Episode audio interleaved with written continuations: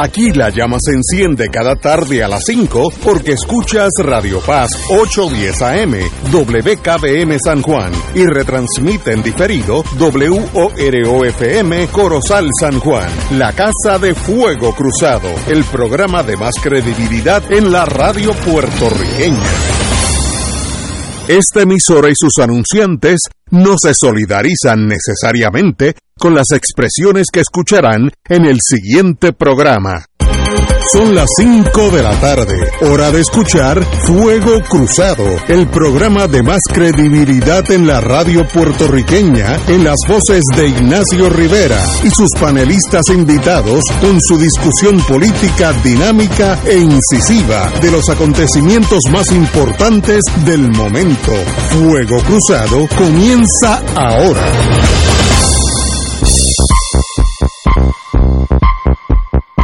Muy buenas tardes, amigos y amigas de Fuego Cruzado. Hoy tenemos un invitado de honor, el, el, amigo Adrián González, secretario de organización del PIB. Muy buenas tardes, Adrián. Muy buenas tardes a ti, Ignacio, al compañero de panel Fernando. Lo conozco un poquito y a los que nos están escuchando. Oye, yo me siento tan bien con, con jóvenes, como que las jóvenes me meten a uno esa energía. Eh, a, a mirarlo nada más yo gano, así que lo que quiere decir que nosotros estamos a la inversa. ¿Qué va? Doctor Camanilla, muy buena tarde. Saludos, Ignacio. Saludos a todos. Bueno, me dicen que para otoño tenemos la super vacuna. Se supone que sí, que en otoño salga la nueva vacuna, que realmente la única diferencia es que está diseñada para la cepa variante Omicron, ya no tiene la, cepa original de Wuhan, que ya prácticamente no existe, no, no, no se ha vuelto a ver hace mucho tiempo. Bueno, la primera vacuna usted me la guarda allí en su oficina, que voy para allá. La primera, no quiero decir la segunda. Después va su familia inmediata. dígame, ¿por dónde vamos con el COVID? Pues vamos bien, por lo menos hoy bien. Lunes pasado, eh, decapitado 107 nuevos y tenemos 107 que te va pues, Doctor, doctor, tiene eco, así que acérquese más al, al teléfono. ¿Me oye? Está por ahí. Doctor. Parece que el COVID a- afectó las líneas telefónicas. Doctor, ¿me oye? Sí, es que tengo Ajá. un problema con los AirPods. No, ahora está perfectamente, ahora está perfecto. Diga usted. Ok, pues, no sé si me escucharon eh, que estamos eh, mejorando. El lunes pasado, eh, comparado con hoy, hay bastantes casos menos. Eran 887 casos eh, el, el lunes pasado y hoy tenemos 787. Eh, tenemos realmente eh, bastantes casos menos que, que la última vez. Eh, así que la, también es importante mencionar que la, la gráfica eh, de casos nuevos se está viendo que todavía estamos en la ola. Está, quizás podemos decir que está mejorando un poco, pero no hemos salido de esta ola que empezó el 12 de abril de este año. Eh, esta ola, como yo dije anteriormente, es eh, me- mucho menos eh, grande, poco menos alta, vamos a decir, que la que tuvimos en enero del 2022. En aquella ocasión llegamos a tener eh, casi 15.000 casos en un solo día Wow. y ahora mismo estamos hablando solamente de 787 casos, realmente pues es una diferencia del cielo a la tierra. ¿Y cuánto tiempo va a durar esta ola? Pues no sabemos. Las, las otras dos olas anteriores a esta duraron seis meses y esta lleva un poquito más de tres meses. Así que no sé si a lo mejor en, tres meses ya podemos salir de esto o no. El tiempo dirá.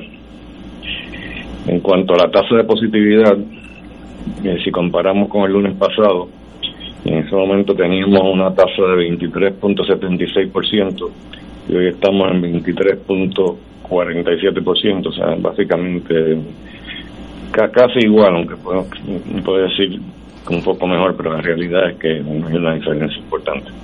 Pero por lo menos peor no está.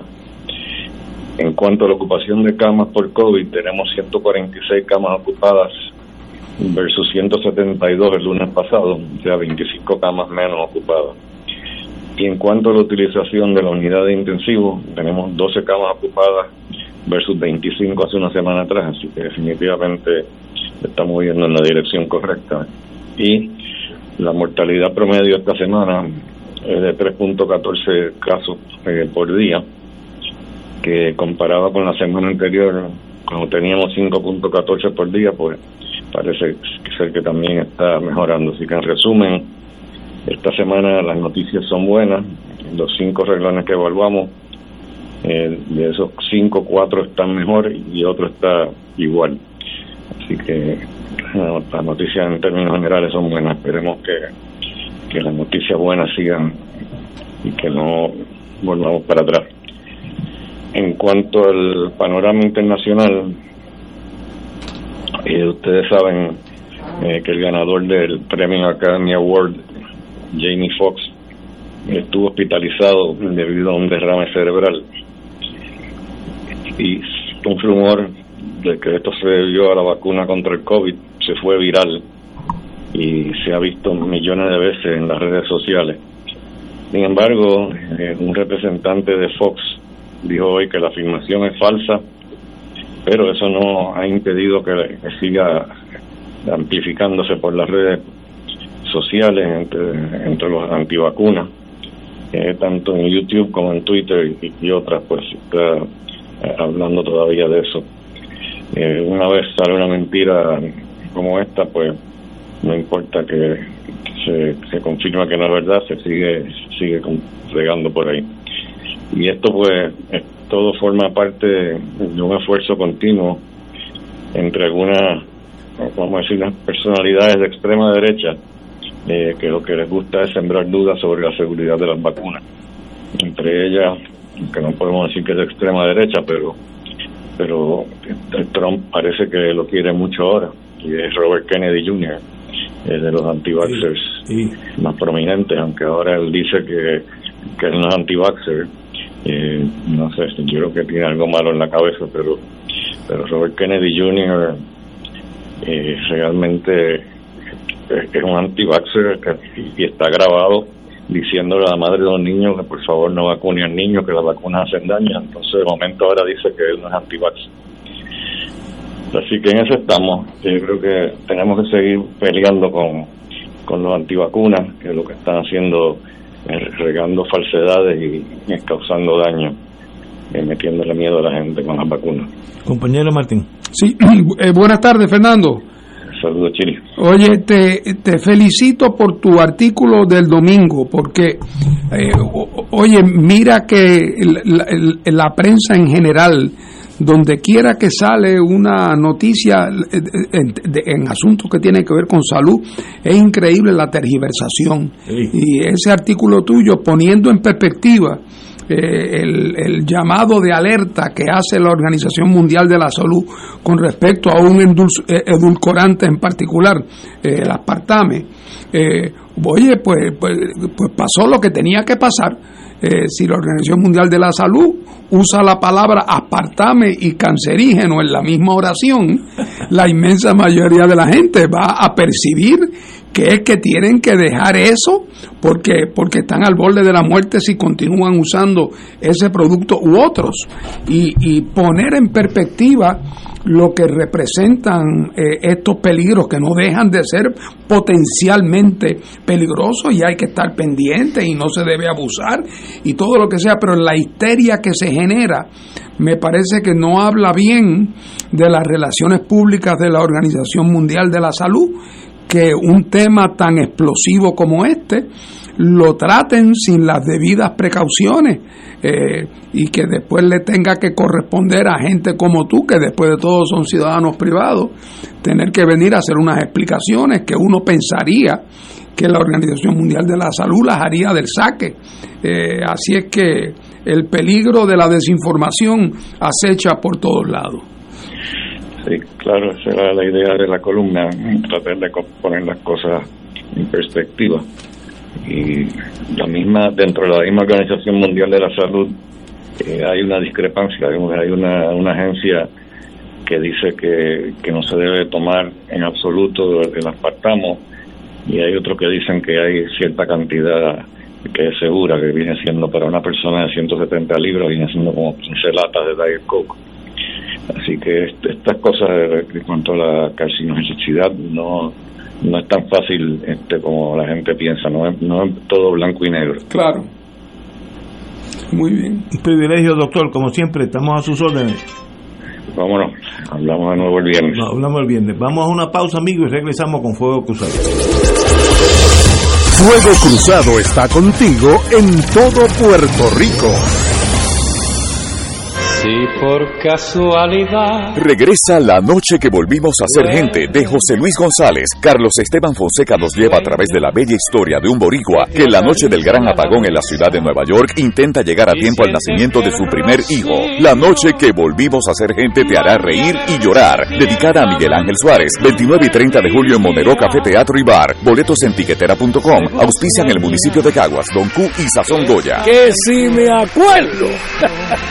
Como parte del 55 aniversario de Esmeralda de Oro 92.5 FM, disfruta de un programa especial el jueves 27 de julio a las 10 de la mañana, que recoge la historia, anécdotas e interesantes entrevistas, un resumen de los 55 años de la excelencia musical de Puerto Rico, con el auspicio de Cooperativa Sagrada Familia, Lucios Restaurant, Auspicio Géminis, Vega Coop y con el coauspicio de Manteca de Ubre, La Vaquita. Recuerda, un programa especial del 55 aniversario de Esmeralda de Oro 92.5 FM, jueves 27 de julio a las 10 de la mañana.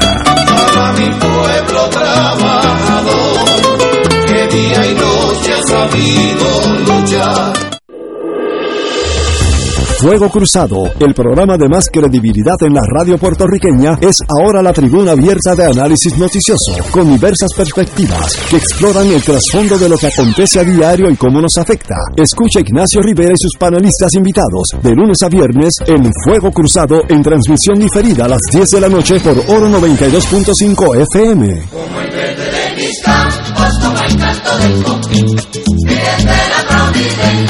también el sábado 26 de agosto del 2023, desde las 10 de la mañana hasta las 7 de la noche, llevaremos a cabo el Provitón, profundo sostenimiento del Santuario Nacional de Nuestra Señora, Madre de la Divina Providencia. Con fe, oraremos por las intenciones de Puerto Rico, a la vez que estaremos conociendo y promoviendo la labor pastoral que se realiza en las instalaciones del santuario. Transmisión en vivo por Teleoro, Canal 13, Radio Paz 810 AM y Facebook Live del Santuario Nacional de Nuestra Señora, Madre de la Divina Providencia. Visita www.santuariodelaprovidencia.org. Para más información puedes comunicarte al 787-646-9448. Contamos con tu oración y contribución.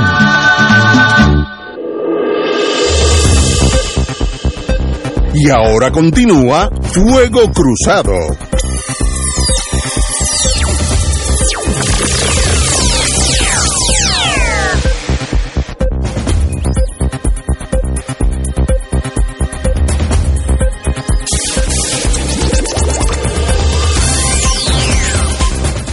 Regresamos, amigos y amigas, a Fuego Cruzado. Bueno, esto es para los compañeros, porque yo sé cómo traerle cosas que tal vez le suban la presión dos o tres graditos. El presidente del Senado, el señor Dalmao, presentará bloques de enmiendas en el Congreso. Propone una nueva definición del ELA. Así es que el ELA vamos a tener un nuevo, un nuevo automóvil eh, con las últimas en la tecnología electrónica, porque el ELA se va a rejuvenecer. Y este amigo, José Luis Dalmao, presidente del Senado, anunciará eh, que presentará un bloque de enmiendas al proyecto de la Cámara 2757 y al proyecto del Senado 4560 para que se incluya una nueva definición del Estado Libre Asociado. Incluye en este nuevo ELA, eh, el ELA estará unido a Estados Unidos mediante un pacto formal de autonomía política. Eh, la ciudadanía estadounidense de las personas nacidas en Puerto Rico estará garantizada. Así es hasta ahora. Las leyes y programas federales se aplicarán a Puerto Rico de la misma forma que el presente y de conformidad a las disposiciones del Pacto de Autonomía, etcétera, etcétera. Compañeros, me gustaría que tomara su tiempo, tranquilidad y me explicara para yo poder entender eh, de qué están hablando, un nuevo ELA. Mira, después eh, eh, Adrián tendrá algo que decir sobre esto, pero yo quiero adelantar lo siguiente. A mí lo que me preocupa aquí es lo siguiente. El, el que pierde, pero aprende, pues no ha perdido, porque, porque ha aprendido y entonces la próxima batalla está más preparado para darla, ¿verdad? El que coge un golpe, bueno, pues está bien, le dolió, pero, pero eso le, eventualmente va a ser entonces un mejor boxeador, porque ha aprendido. Pero, ¿qué pasa cuando uno se da cuenta que la gente es incapaz de aprender? O sea, eh, eh, eh, yo he leído con cierto yo no podía creerlo cuando lo vi esta mañana. Primero creía que era como un chiste, como un chiste de mal gusto. Porque entonces, dice el, senador, presidente del Senado, en lo que evidentemente es un, es un intento de, de, colocar su nombre entre los que aspiran a la, a la candidatura a la gobernación del Partido Popular, porque como en estos días eh, el Charlie Delgado tiene un acto, o tuvo uno en, en, Lares, y, y, mañana lo tiene Jesús Manuel allá en Aguada, pues él no quería quedar fuera de la estampita y se puso en récord como que él piensa empujar esta nueva definición de Lela y colocarla dentro del proyecto de Nidia Velázquez y de, y de Jennifer González. Pero, ¿qué es lo que dice sobre Lela? Eso es lo importante. Bueno, pues entonces dice la siguiente cosa, número uno, que él promueve un Estado libre asociado que esté basado en un pacto con los Estados Unidos que no pueda ser alterado salvo por consentimiento mutuo. Número dos, promueve una ciudadanía que tenga el mismo efecto que una ciudadanía de enmienda 14. Y en tercer lugar, que esa eh, eh, que los programas federales a Puerto Rico eh, apliquen de una manera que sea su, conforme a ese convenio. No, no cuando el gobierno federal quiera, cuando sea conforme al convenio. Y entonces, por último, eh, promueve que si en algún momento el Congreso de los Estados Unidos va a aprobar alguna ley o el gobierno federal va a aprobar algún reglamento que el gobierno de Puerto Rico no le guste, lo que tenemos que hacer es reunir la legislatura de Puerto Rico, adoptar una resolución concurrente y enviársela al Congreso y decirle, oye, los 7 millones mándamelos, pero a las obligaciones que están en el artículo 4, esa, eh. O sea, uno pensaría que el esmayamiento, como se dice en la calle, tiene límite. Entonces, una persona que ha estado presente en la vida puertorriqueña en los últimos años, debería saber que si algo el Congreso de Estados Unidos, su gobierno y su Tribunal Supremo han dejado meridianamente claro, meridianamente claro, es que cualquier relación política entre Puerto Rico y Estados Unidos está y tiene que estar asentada dentro de la cláusula territorial donde el Congreso tiene poderes plenarios y que por lo tanto esa relación puede ser alterada sin el consentimiento de Puerto Rico. Pues eso no es lo que acaba de decir el Tribunal eh, Supremo de los Estados Unidos. Que la ciudadanía de Puerto Rico es una ciudadanía legislativa y no es una ciudadanía de enmienda 14, con lo que eso supone en términos de amplitud de, de, potencial reglamentación por parte de Estados Unidos. Y número tres, que los programas federales para Puerto Rico se aplican a discreción del Congreso de los Estados Unidos. Como lo es. Ah, ah, ah, y además está decir que esta idea de que si me quieren imponer una ley que no me gusta, yo levanto bandera roja y no me la aplican, eso es ya el, ahí la fantasía pasa a ser delirio. O sea, se pasa de la fantasía al delirio. Entonces, uno pensaría cómo es posible que alguien que ha vivido en Puerto Rico estos últimos años, por más ilusorio o iluso que hubiera sido en los años de la gran mentira del Estado Libre Asociado, uno pensaría que ya de eso no queda nadie.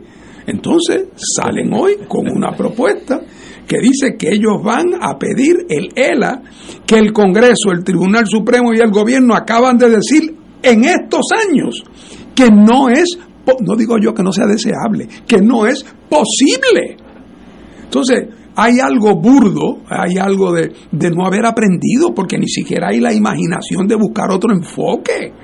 Eh, es sencillamente volver a repetir lo mismo eh, que, pues, que, ellos aspiran a una relación con los Estados Unidos, eh, donde tenga un pacto bilateral que no pueda ser alterado salvo por consentimiento mutuo y donde en el fondo la legislación federal de Puerto Rico requiere el consentimiento de Puerto Rico. Eso es un sueño de una noche de verano, pero, pero hoy día nadie se puede escudar en la buena fe o en la ingenuidad o en la... nada, porque es que los Estados Unidos se han expresado de manera tajante, terminante y clara sobre esos aspectos.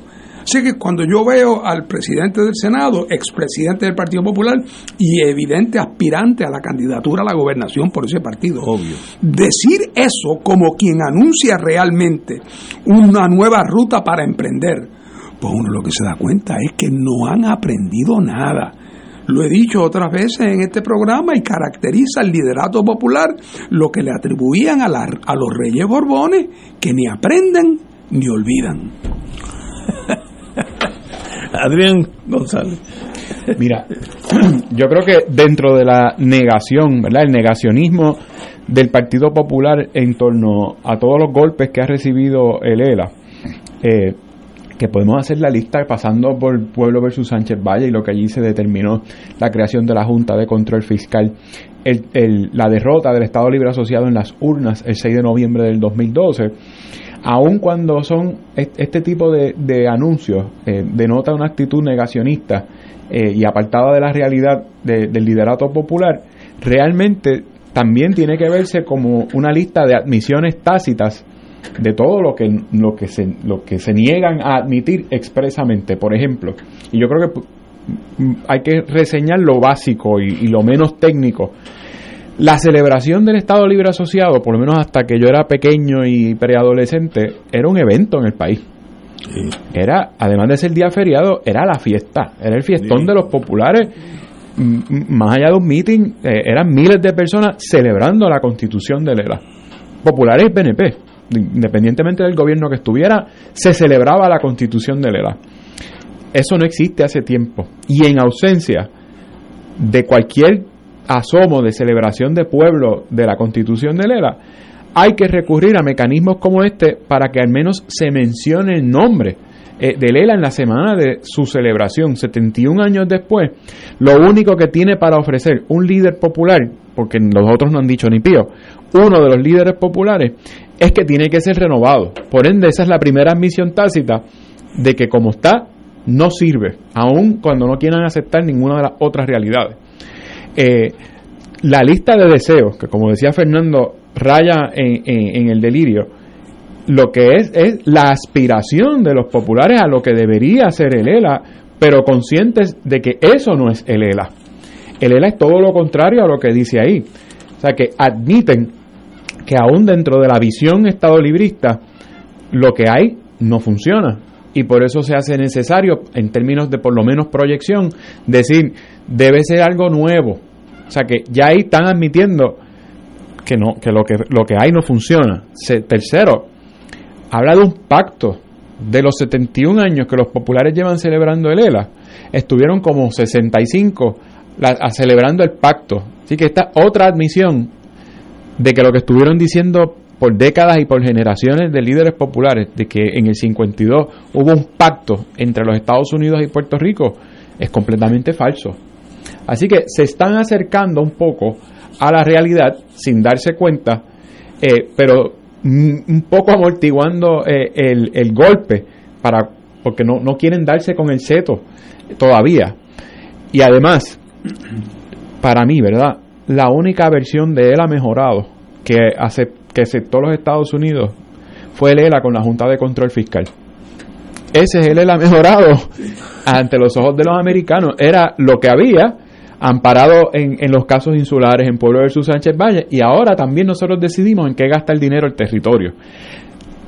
Sacar a Estados Unidos de ese, de ese esquema de la ley de relaciones federales, de la cláusula territorial, de la Junta de Control Fiscal eh, eh, destinando los fondos públicos para esto. Eh, tienen que ser más serios también en las cosas que proponen. Ahí no habla de nada. Por eso es que hablan un poco de que cualquier ley que sea injusta, la legislatura la puede rechazar, como que si vienen con otra junta de control fiscal y nosotros nos quedamos, la van a tener que... que no, eso no es así. Somos una colonia de los Estados Unidos. Tienen que ver el, el problema de la colonia como un problema real. Ninguna colonia que haya salido de su condición ha salido de su condición para ser menos colonia se han descolonizado, punto. Y en el 99% de los casos se han convertido en países independientes. Y ahí pueden hacer pactos con otros países, incluso con el ex eh, que los colonizaba. Pero esto, pues definitivamente no, no cae y no encaja en la realidad de Puerto Rico y, y la gente va a tomar eso como lo que es, como un chiste de mal gusto. Y, una cosa para darle presencia al Partido Popular en la semana que tienen, ¿verdad?, su, su efemérides, pero que para el resto del país no significa nada positivo.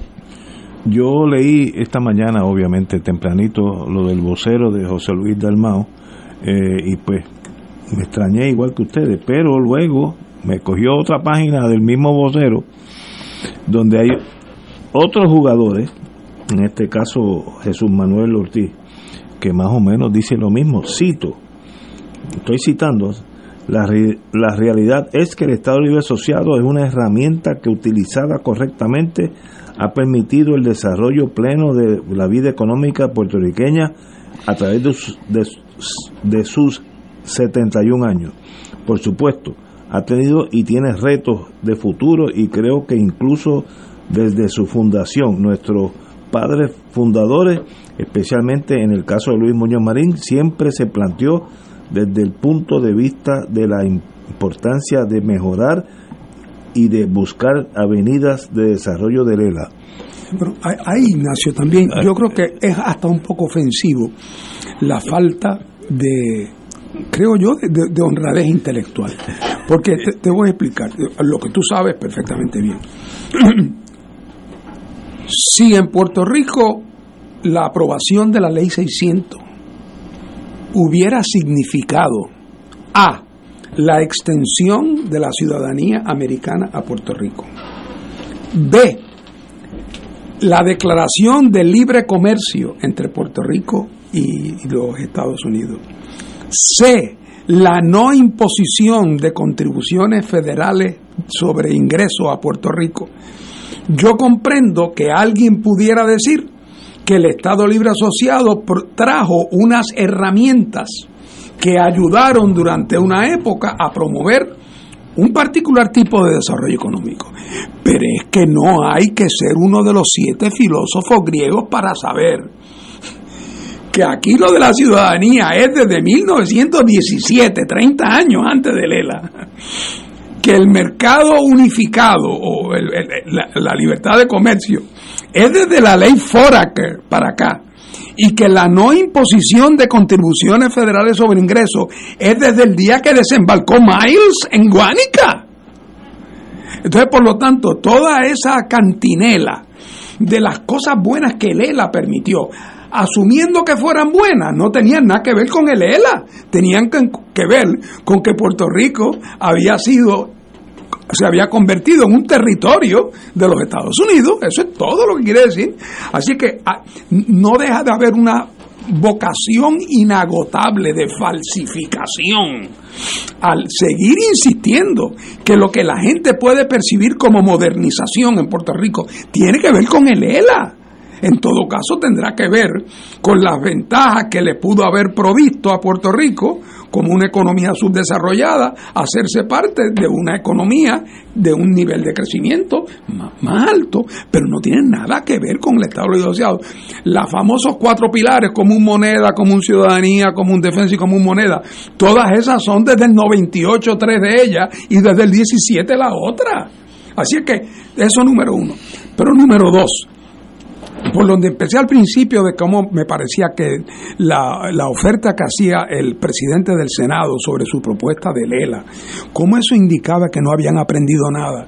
Hay algo también aquí en esta celebración de mañana en Aguada, donde se va a celebrar el, el 25 de julio, donde va a ser el orador el actual presidente del partido o presidente cogido con, cogido con imperdible, pero presidente del Partido Popular, que es lo siguiente. Cuando, si ustedes notan las invitaciones que hace el alcalde de, de Aguada, y dice que el orador va a ser Jesús Manuel Ortiz, a quien identifica como eh, legislador del Partido Popular, presidente de la comisión tal de la Cámara de Representantes de Puerto Rico. No lo menciona como, presidente. ¿Tú sabes por qué no lo menciona como presidente? Porque están tratando de generar la impresión de que eso no es un acto partidista. ¿Sabes por qué? Porque lo están pagando con fondos públicos. Entonces, cuando uno pensaba que este nuevo, entre comillas, liderato iba a traer, hombre, la nueva escuela, la vieja escuela del chanchullo y de utilizar fondos públicos para pagar gastos partidistas, uno pensaría que ya la nueva generación le daría la espalda a eso. Y resulta que se inaugura en su primer acto oficial eh, su Manuel eh, Ortiz en una actividad del Partido Popular financiada con fondos públicos del municipio de Aguada, que está que si come no almuerza. ¿Ah? Entonces, e, e, ese a, eso, o sea, ¿dónde, ¿dónde, si en el caso de José Luis Dalmao no hay aprendizaje con respecto a Lela, en este caso parece no haber habido aprendizaje con respecto a las malas mañas? Porque es que todo esto también lo que significa es que te da un retrato de qué es lo que anda pasando en el tema de la sucesión de liderato en el Partido Popular, en un partido que se hunde, no aparece una figura de dirigencia que no sea eh, un joven con las, malas, con las malas mañas de antes o un José Luis Dalmao, presidente del Senado, tratando de pasar como un planteamiento novel el planteamiento que ya ha sido rechazado por los Estados Unidos.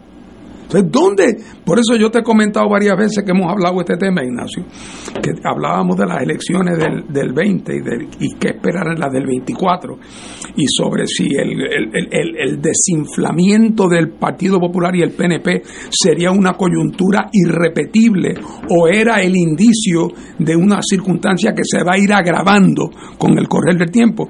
Y yo siempre insistí en lo siguiente, que esto es un estado de deterioro permanente porque el liderato en ambos partidos, hoy estamos hablando del retrato que nos presenta el Partido Popular, muestra que no ha habido aprendizaje, no hay aceptación de autocrítica, no hay propósito de enmienda, son las mismas costumbres, las mismas actitudes, los mismos engaños, el mismo, el mismo truqueo del uso, vamos a hacerlo en Aguada, porque en Aguada se paga con fondos municipales, así es cuando me presente, no diga que yo soy presidente del Partido Popular como si todos fuéramos niños.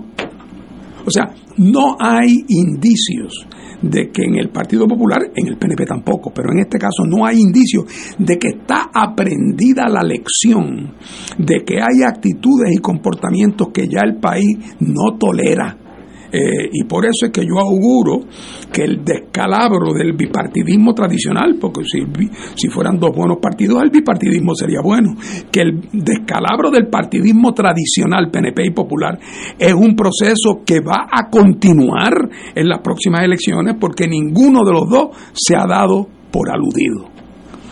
Totalmente de acuerdo contigo. Vamos a una pausa, amigo, y regresamos con Fuego Cruzado. Fuego Cruzado está contigo en todo Puerto Rico.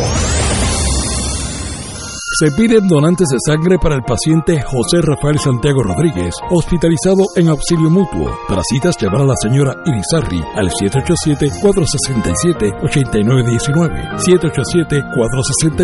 787-467-8919 del Banco de Sangre. Gracias. Oro 92.5 FM te invita al viaje Ruta del Vino Italia del 14 al 29 de octubre del 2023. Visitaremos las ciudades de Roma, Siena, Florencia, Venecia, Verona, Génova, Turín y Milán. El viaje incluye catas de vino en bodegas de la Toscana y Piamonte, traslados aéreo vía Iberia, hoteles cuatro estrellas, todos los desayunos, algunos almuerzos y cenas, autobús con aire acondicionado, guías, impuestos y cargos hoteleros. Información Culture Travel 787 569-2901 y 787-459-2025. Nos reservamos el derecho de admisión. Culture Travel, licencia 152 AV90. Todos los jueves Radio Paz y la Administración del Seguro Social te ofrecen un espacio informativo para orientarte y aclarar todas tus dudas sobre los derechos, requisitos y obligaciones para poder disfrutar de sus beneficios.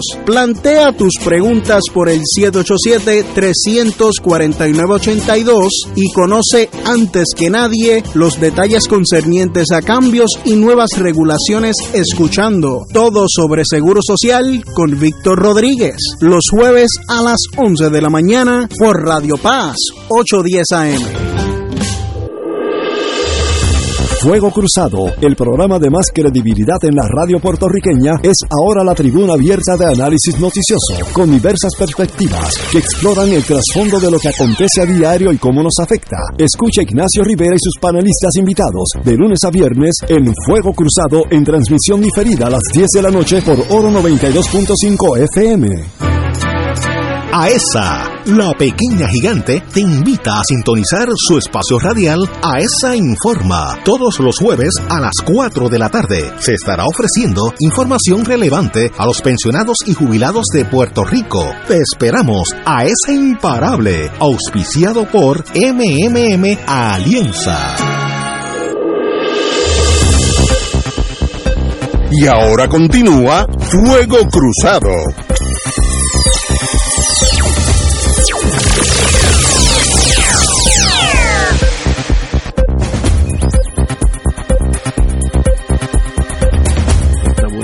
Bueno amigos, hoy continuamos con, por ahora, con el Estado Libre Asociado, porque las noticias en el periódico son, tienen que ver con ello.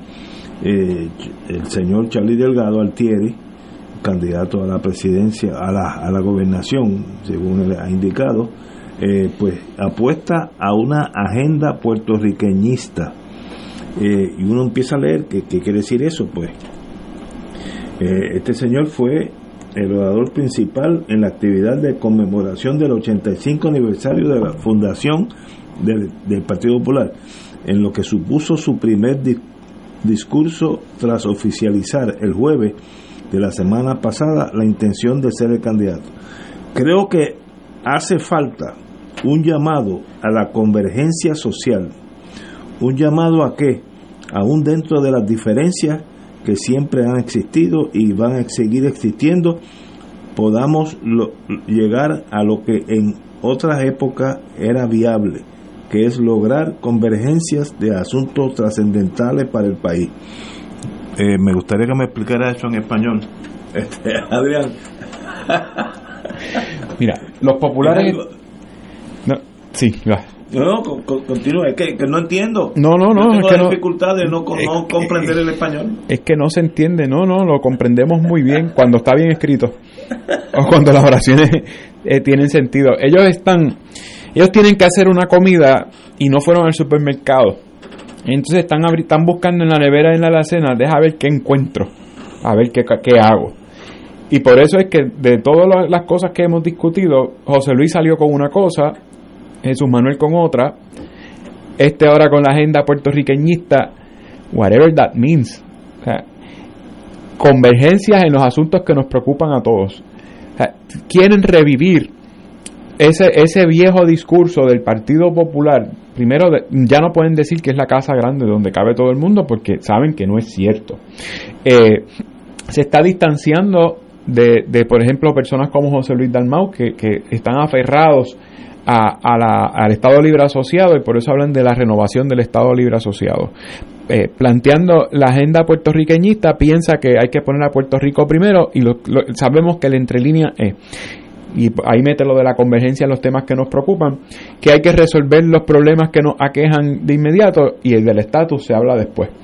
O sea, que están reciclando las cosas que el Partido Popular ha dicho toda la vida, pero dándole un nuevo lenguaje que solamente volvemos a lo mismo, se engañan ellos mismos, por eso cada vez son menos, por eso no, no, no, no suman eh, eh, electores, por eso están en picada, en decadencia, que es lo mismo que le pasa al PNP cada vez que hablan de la estadidad. Fíjate que Pierluisi también fue muy tímido eh, en una entrevista que hizo este fin de semana en términos del estatus. no habló tan contundente de la estadidad, dijo que él quiere seguir siendo parte de Estados Unidos, lo cual es una falsedad histórica también porque si algo dijo claro el Supremo es que no somos parte de los Estados Unidos, pertenecemos a los Estados Unidos. Pero seguir, bajo su teoría, seguir siendo parte de los Estados Unidos es que esto puede seguir siendo un Estado libre asociado, que podemos seguir siendo una colonia. Porque ya los, los viejos postulados y el discurso tradicional, por ejemplo, los populares con el pacto, eh, y con todos los ejemplos que hemos dado, no funcionan. Y siguen reciclando eso, buscando las obras en la nevera, a ver si de esas obras sale algo y no va a salir nada. No van a poder este, eh, obtener una oferta al país y yo creo que en el fondo lo saben. Yo creo que estos son ejercicios pro forma. Eh, eh, los líderes del Partido Popular que han sido líderes por carambola, no porque se hayan destacado en absolutamente nada. Los que aspiran a ser líderes del Partido Popular se han pegado de clavos calientes para rescatar los, los escombros que quedan del Partido Popular Democrático porque ciertamente ya, ya, eso es ya la institucionalidad se perdió. Lo que quedan son cuarenta y pico de alcaldes y los legisladores y Charlie Delgado que salió ahora, eh, eh, ¿verdad? Por sorpresa, incluso para ellos mismos, a ver, a ver qué pasa. Este, así que regresando al principio, eso no, no se entiende porque está hecho precisamente para que no se entienda. Es una frase eh, a la cual nadie puede decirle estoy en desacuerdo, pero que realmente no propone nada. Típico del Partido Popular. mi, mi tesis es que Puerto Rico, más allá de ELA, de todos los cinco partidos, está buscando una esperanza, un líder, hombre o mujer, un líder, que uno pueda decir, bueno, este no es de mi partido, pero yo confío en él o ella para llevarnos un nuevo rumbo, porque lo necesitamos. Ahora, estoy leyendo de la prensa eh, Charlie Delgado, quien lo conozco y muy buena persona como ser humano, eh, quiere llegar a la fortaleza para combatir la batalla contra la inequidad social. Eso es, ahí estamos todos, nadie puede estar en, así como la intención de reformar el sistema de salud. Nadie puede estar en disidencia. Eh, fortalecer la Universidad de Puerto Rico y restaurar el, Departamento de Educación y estar eh, frenar la corrupción rampante y de paso fiscalizar Luma. Lo que ha dicho es un menú de cosas que nadie puede estar en contra, pues todos queremos lo mejor para Puerto Rico. Oye, y, yo no quisiera, ¿verdad?, ser imprudente. Pero el señor Charlie Delgado, eh, que tú has dicho ahí su catecismo, ¿verdad? leyendo. Oye, y entre 1900, entre en el año, para usar, correr un periodo de tiempo particular, durante el año desde 2012 hasta 2016, el Partido Popular tuvo en sus manos la gobernación, Cámara Senado y el señor Delgado, para colmo de cuento, era no solamente alcalde de Isabela, sino vicepresidente del Partido Popular. ¿Nos podría dar el señor Delgado un, breve resumen de cuánto adelantó en esos cuatro años esa agenda? Porque estas son gente que uno los oye y parecería que acaban de llegar y son la gente que ha cogobernado a Puerto Rico por los últimos 40 años. Entonces es fácil venir ahora a decir lo que van a hacer cuando lleguen a Fortaleza, pero esa no es la pregunta, la pregunta es qué hicieron cuando estaban. Eh, ya te digo, eh, alguien conoce a Isabela como un sitio de mayor justicia social que Aguadilla a un lado eh, o Atillo o Quebradillas al otro. Eh, ¿Alguien ha oído alguna vez de los grandes experimentos que se llevaron a cabo en Isabela cuando el señor Delgado era, eh, o, las grandes iniciativas sobre el tema de salud que se tomaron cuando él era vicepresidente del Partido Popular y cuando su gobierno tenía Cámara, Senado y Gobernación? ¿Ah? Bueno, durante esos años lo único que yo recuerdo muy dramático fue que Puerto Rico se tuvo que ir a la quiebra. Eso es lo que yo recuerdo claramente de esos cuatro años, que terminó, entraron al gobierno cogiendo dinero prestado, sabiendo que no teníamos con qué pagarlo y antes de irse tuvieron que eh, eh, reconocer que el gobierno estaba quebrado. Eh, así es que, otra vez, lo que llama la atención cuando uno oye las declaraciones que dan estos aspirantes a la gobernación por el Partido Popular es como que no se han dado cuenta lo que ha pasado en Puerto Rico. Lo que ha pasado. Y, que les es difícil porque ese es el mundo que ellos crearon, y que hasta el otro día decían que era, y así decían, lo mejor de, dos mundos. De los dos mundos, sí. Y gobernaron, pero es que, es que la gente se olvida que García Padilla fue gobernador cuatro años, controla en el Senado, controla en la Cámara no había junta de control fiscal, podían haber aprobado la legislación que hubieran querido aprobar. ¿Qué hicieron? Entonces ahora que, ahora son otra gente. Eh, que, esto fue San Pablo camino a Damasco. Eh, son los mismos, pero ¿qué pasa? Que cuando los observas con la lupa, te das cuenta que sí, que son exactamente los mismos. El nuevo líder, aprovechando la ocasión para que le paguen con fondos públicos un meeting del Partido Popular, el presidente del Senado anunciando como las buenas nuevas de su propuesta de Lela precisamente todos aquellos puntos que ya han sido repudiados en Estados Unidos. Y Jesús Manuel Ortiz atribuyéndole a Lela ser la herramienta que permitió la modernización de Puerto Rico cuando todas esas herramientas existían antes de que Lela hubiera pasado por la imaginación de nadie. Entonces, no se dan cuenta y creen que la gente es tonta y que basta con decir, eh, ah, hay que ver, yo soy promotor de la puertorriqueñidad, además del guiro y la maraca, ¿qué es lo que eso quiere decir? ¿Ah? Así es que me parece que eh, otra vez es la señal de que el trauma por el cual ha pasado Puerto Rico y el trauma que consiguientemente eh, ha pasado la institución del Partido Popular, uno pensaría que eso habría producido en aquellos que aspiran a dirigirlo una reevaluación, una reconceptualización de lo que hay que hacer en adelante, de los nuevos rumbos. No tienen que estar rasgándose las vestiduras y decir lo malo que fueron sus antecesores, pero tampoco tienen que tampoco ir a la glorificación. Por ejemplo, yo entre otras cosas dejaría de celebrar el Estado Libre Asociado, porque tú no dices ahora que los americanos te engañaron que te hicieron creer en el 52 que esto era un pacto bilateral que no podía ser enmendado o alterado salvo por consentimiento mutuo y después te impusieron a promesa y tú vas a seguir celebrando lo que tú dices que fue un engaño.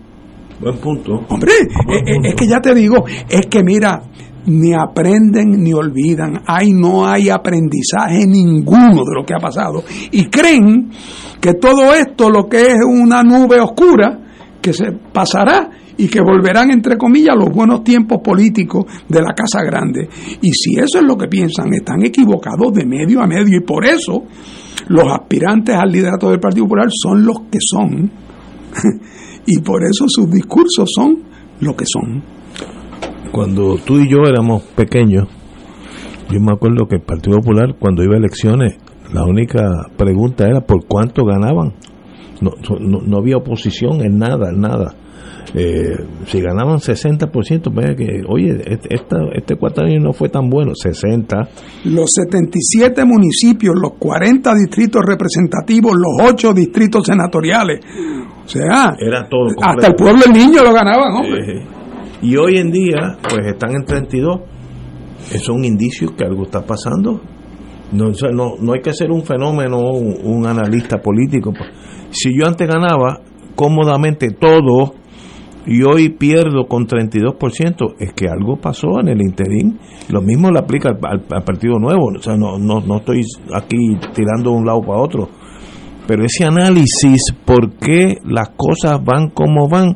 En ninguno de los dos partidos ha sucedido. ¿Y por qué siguen sus dirigentes actuando como si no hubiera pasado nada? Y yo creo que es porque creen que eso fue como una coyuntura mala, un momento malo que pasó y, y- que se disipó. y, compañero. La abstracción de la realidad. Aquí se ha debatido mucho. El, el sector PNP defiende que Puerto Rico está mejor ahora que antes. Sí, lo dice el gobernador. O sea, el gobernador dice mucho eso, que estamos en nuestro mejor momento, saca unas estadísticas de- de- del desempleo, de la fuerza laboral, pero es que esa no es la realidad que vive el país. Cada vez que dicen eso, se tiene que haber ofendido por lo menos dos terceras partes del país, porque aquí el que menos tiene a alguien viviendo, con algún familiar viviendo fuera del país.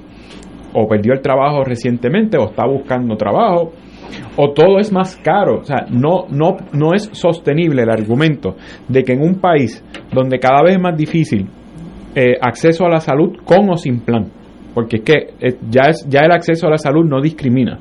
Ya el, problema no es el plan de salud del gobierno, aún con plan privado, aquí hay un problema de acceso a la salud. Un país donde el tema recurrente son los apagones. Eh, tocamos fondo hace rato. O sea, eh, acceso a la salud, los apagones, la seguridad, lo caro que es todo, desde el combustible hasta la comida que uno lleva a la mesa, ¿verdad? Cuando se puede llevar la comida que uno quiere llevar a la mesa. El gobernador por el otro lado diga que estamos mejor que hace 10, 15 años, o 5, o 2, realmente lo desconecta de lo que, de lo que es la realidad de la mayoría de las personas en Puerto Rico. Y creo que has dado en el clavo, eh, Ignacio, en términos de que ustedes eran pequeños, que por cuánto ganaba el Partido Popular, eh, y cómo el país ha cambiado desde ahora a llegar al punto de que el, PNP ganó con apenas un 32% y, los populares obtuvieron mm, todavía menos del 32%. Todas las generaciones en Puerto Rico tienen algo que reclamarle al PNP y al PPD. Las generaciones de ustedes vieron cómo destruyeron el país poco a poco y las que vinieron después se han encontrado con un país peor de lo que estaba antes de nacer, crecer, etcétera. Las generaciones actuales les tocó llegar a un país destruido. E- e- esos que están estudiando en la universidad carísima, que no hay cursos, los que se graduaron hace poco salen a un mercado laboral que no les ofrece nada más que el pasaje para buscar trabajo en Texas o en Orlando. Eh, eh, eh, no, no discrimina la crisis en términos de, de generacionales. Los pensionados la están pasando fatal después que le, dedicaron 30 años de, de su vida a trabajar para, para la empresa privada o para el gobierno, que es peor. Y el gobierno no les ofrece nada sino decirles que las cosas están buenas. Los, los jóvenes eh, profesionales salen a, a- a- a tratar de, de sobrevivir y el gobernador les dice las cosas están mejor que antes. ¿Mejor para quién? Ah, ese es el país en el que estamos y esa es la desconexión del PNP y el PPD. Los populares soñando con pajaritos preñados y los PNP diciendo que las cosas están buenas, que aquí no ha pasado nada. Eso se llama como gas, eh, en inglés le dicen gaslighting. Es como que te estás quejando porque te estás inventando eh, eh, eh, tu crisis. Tú, no tienes razón, eso son cosas tuyas. O sea, un, un poco tratando de convencer a la gente que los reclamos que están saliendo de, la- de abajo es un, como un invento de la gente. Que le diga eso a los que pierden los enseres, a los que han tenido que, que- que- que hacer malabares para poner placas solares pensando que esa va a ser la solución. El que llega a la casa hizo compra el día anterior y se le dañó porque no se dio cuenta porque estaba trabajando que llevaba ocho horas sin luz y se dañó la compra. O el que vaya a hacer compra y tiene que ir contando porque no le da, porque la gasolina está cara también. O sea, esto es como una pesadilla de esas en las películas que uno está en un cuarto y hay un chorro de puertas y abres una y hay un tigre y hay otra y hay un abismo. Eh, eh, eso es vivir en Puerto Rico, es una carrera de obstáculos. Pero el gobernador dice que las cosas están buenas. Oye, perdóname que hay otro elemento que, que es parte de todo esto, pero que, pero que en algún sentido es separado. Pudiera ser cierto lo que estamos diciendo sobre el estado de la economía en general, pero uno dirá, caramba, pero todo eso es cierto, pero el gobierno de Puerto Rico, con sus limitaciones, como gobierno, como proveedor de servicios, dentro de sus limitaciones, opera con eficacia. Es verdad que nuestras escuelas no son unos grandes monumentos diseñados por arquitectos. Oye, pero esos muchachos, las notas de esos muchachos en inglés, en matemáticas y en ciencia, ¿ah? Eso, o mira, nosotros en eso es verdad que nuestros hospitales no son como no son como el más general, pero si tú te enfermas, en seis minutos está la ambulancia en tu casa. Eh, o mira, es verdad que eh, esto es un país que no tiene los niveles de ingreso de otros sitios, pero si tú quieres este, vivir en que no hay ningún problema, porque esa lanchita es verdad que no es una lancha de lujo, pero funciona como un reloj. No, no, no, no. Es que en todos los niveles donde el gobierno funciona, eh, tú que lo has traído tantas veces, Ignacio, el que lo que quiere es tratar de obtener un permiso.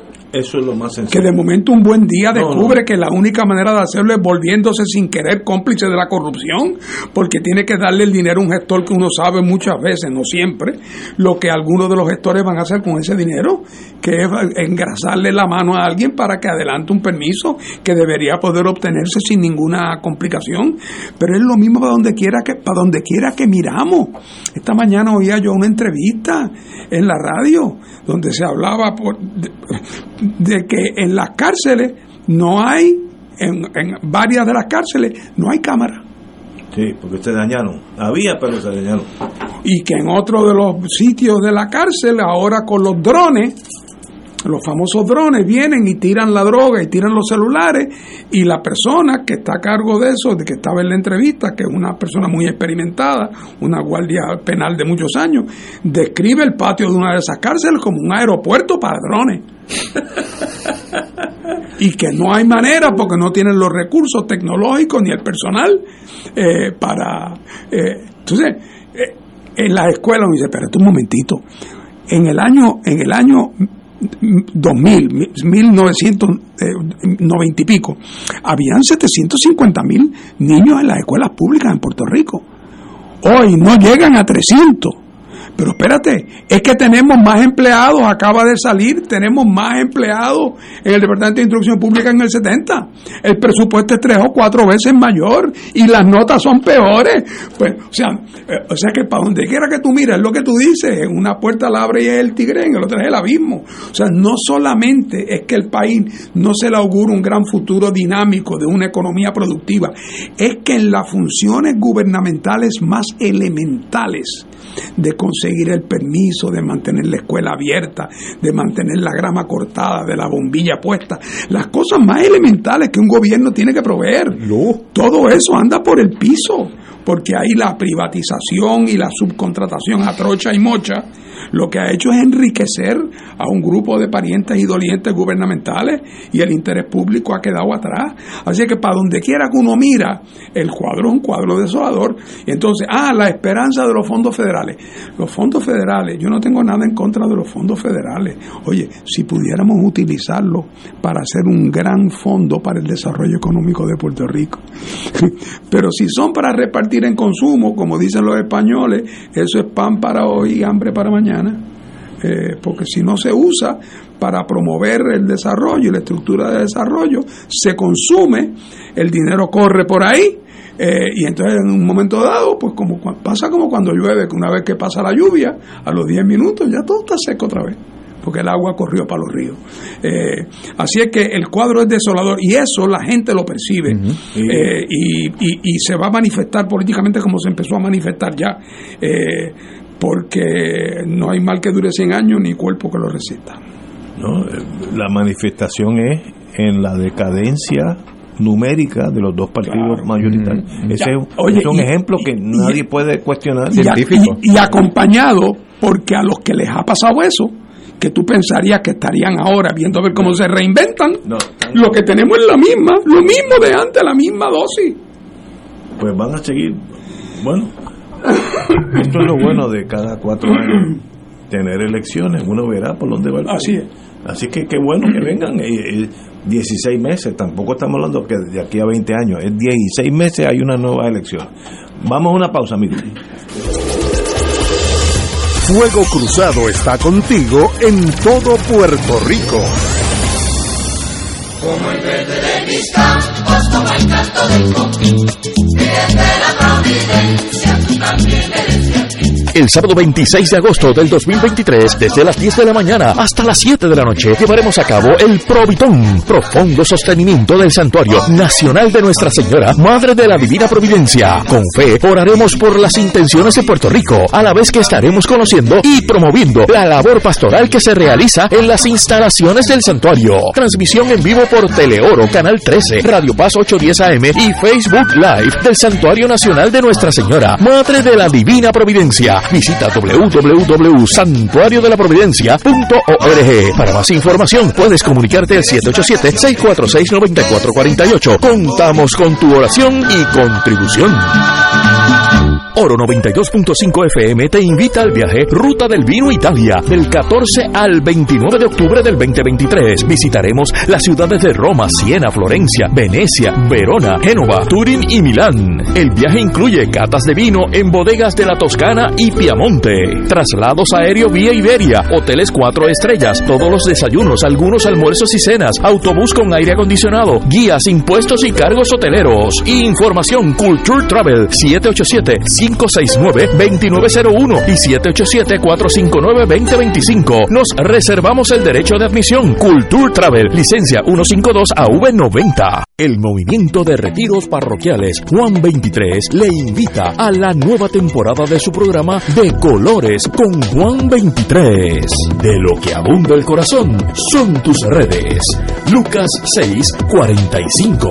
De, de Colores con Juan 23. Todos los lunes desde las 7 y 30 de la noche por Radio Paz 810 AM, Radio Paz 810.com y por Facebook Live del Movimiento Juan 23 de la Arquidiócesis de San Juan. Como parte del 55 aniversario de Esmeralda de Oro 92.5 FM, disfruta de un programa especial el jueves 27 de julio a las 10 de la mañana, que recoge la historia, anécdotas e interesantes entrevistas, un resumen de los 55 años de la excelencia musical de Puerto Rico, con el auspicio de Cooperativa Sagrada Familia, Lucios Restaurant, Hospicio Géminis, Vega Coop y con el coauspicio de Manteca de Ubre, La Vaquita. Recuerda, un programa especial del 55 aniversario de Esmeralda de Oro 92.5 FM, jueves 27 de julio a las 10 de la mañana. Para mi pueblo trabajador, que día y noche ha sabido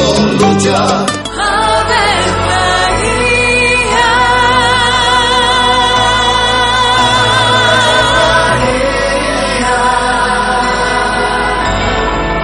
Ángel del Señor anunció a María. Y ella concibió por obra del Espíritu Santo. Dios te salve María, llena eres de gracia, el Señor es contigo. Bendita tú eres entre todas las mujeres, y bendito es el fruto de tu vientre Jesús. Santa María, Madre de Dios, ruega por nosotros pecadores, ahora y en la hora de nuestra muerte. Amén. He aquí la esclava del Señor. Hágase en mí según tu palabra. Dios te salve María, llena eres de gracia, el Señor es contigo. Bendita tú eres entre todas las mujeres, y bendito es el fruto de tu vientre Jesús. Santa María, Madre de Dios, ruega por nosotros pecadores, ahora y en la hora de nuestra muerte. Amén. Y el Verbo se hizo carne. Y habitó entre nosotros. Dios te salve María, llena eres de gracia, el Señor es contigo. Bendita tú eres entre todas las mujeres, y bendito es el fruto de tu vientre Jesús. Santa María, Madre de Dios, ruega por nosotros pecadores, ahora y en la hora de nuestra muerte. Amén. Ruega por nosotros, Santa Madre de Dios. Para que seamos dignos de alcanzar las promesas de nuestro Señor Jesucristo. Oremos. Derrama, Señor, tu gracia sobre nosotros, que por el anuncio del ángel hemos conocido la encarnación de tu Hijo, para que lleguemos por su pasión y su cruz a la gloria de la resurrección, por Jesucristo nuestro Señor. Amén. Gloria al Padre, al Hijo y al Espíritu Santo. Como era un principio, ahora y siempre, por los siglos de los siglos. Amén.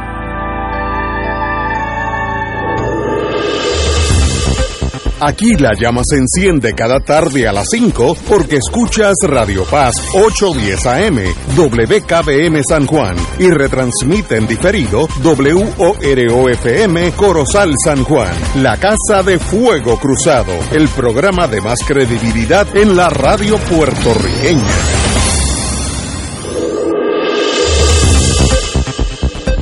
Y ahora continúa Fuego Cruzado.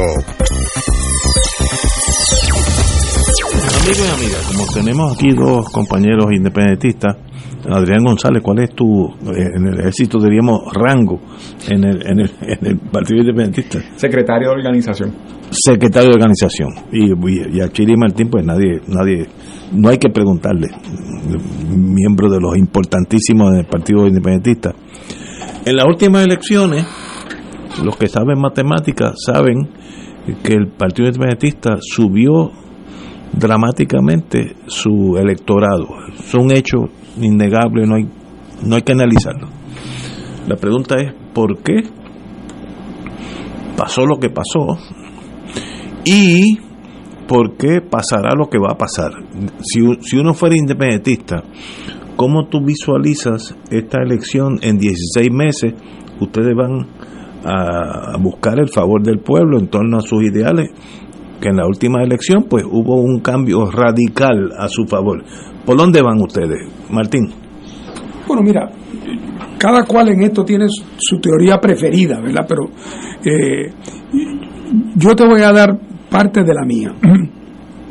Yo siempre sostuve por muchos años que en toda sociedad dominada por dos partidos, eh, con el correr del tiempo se va desarrollando un, deterioro, una erosión que empieza a generar un gran potencial de votos de protesta. O sea que en toda sociedad de dos partidos, de dos partidos principales, siempre hay espacio, condiciones de crecimiento para un tercer partido que recoja, al menos inicialmente, ese voto protesta que la persistencia de los dos partidos en el poder va dejando. Eso en Puerto Rico no funcionó de esa manera, porque el tercer partido era un partido independentista. Y por lo tanto, aunque se fue generando una actitud de protesta y de descontento, no se manifestaba en un aumento dramático en los votos por el PIB, porque la cultura política puertorriqueña era una cultura eh, eh, antiindependentista, eh, temerosa de la independencia, asociada con todos los posibles males, eh, demonizada, eh, y, por lo tanto la persona decía, caramba, eso es como decir, pues, que yo, votaría por ese partido, pero como son budistas y yo no soy budista, pues no puedo. y, eso sirvió, creo yo, de, freno para que esa protesta que iba creciendo se fuera manifestando. Eso se fue rompiendo poco a poco. En la elección del 12 apareció el grupo de puertorriqueños por Puerto Rico.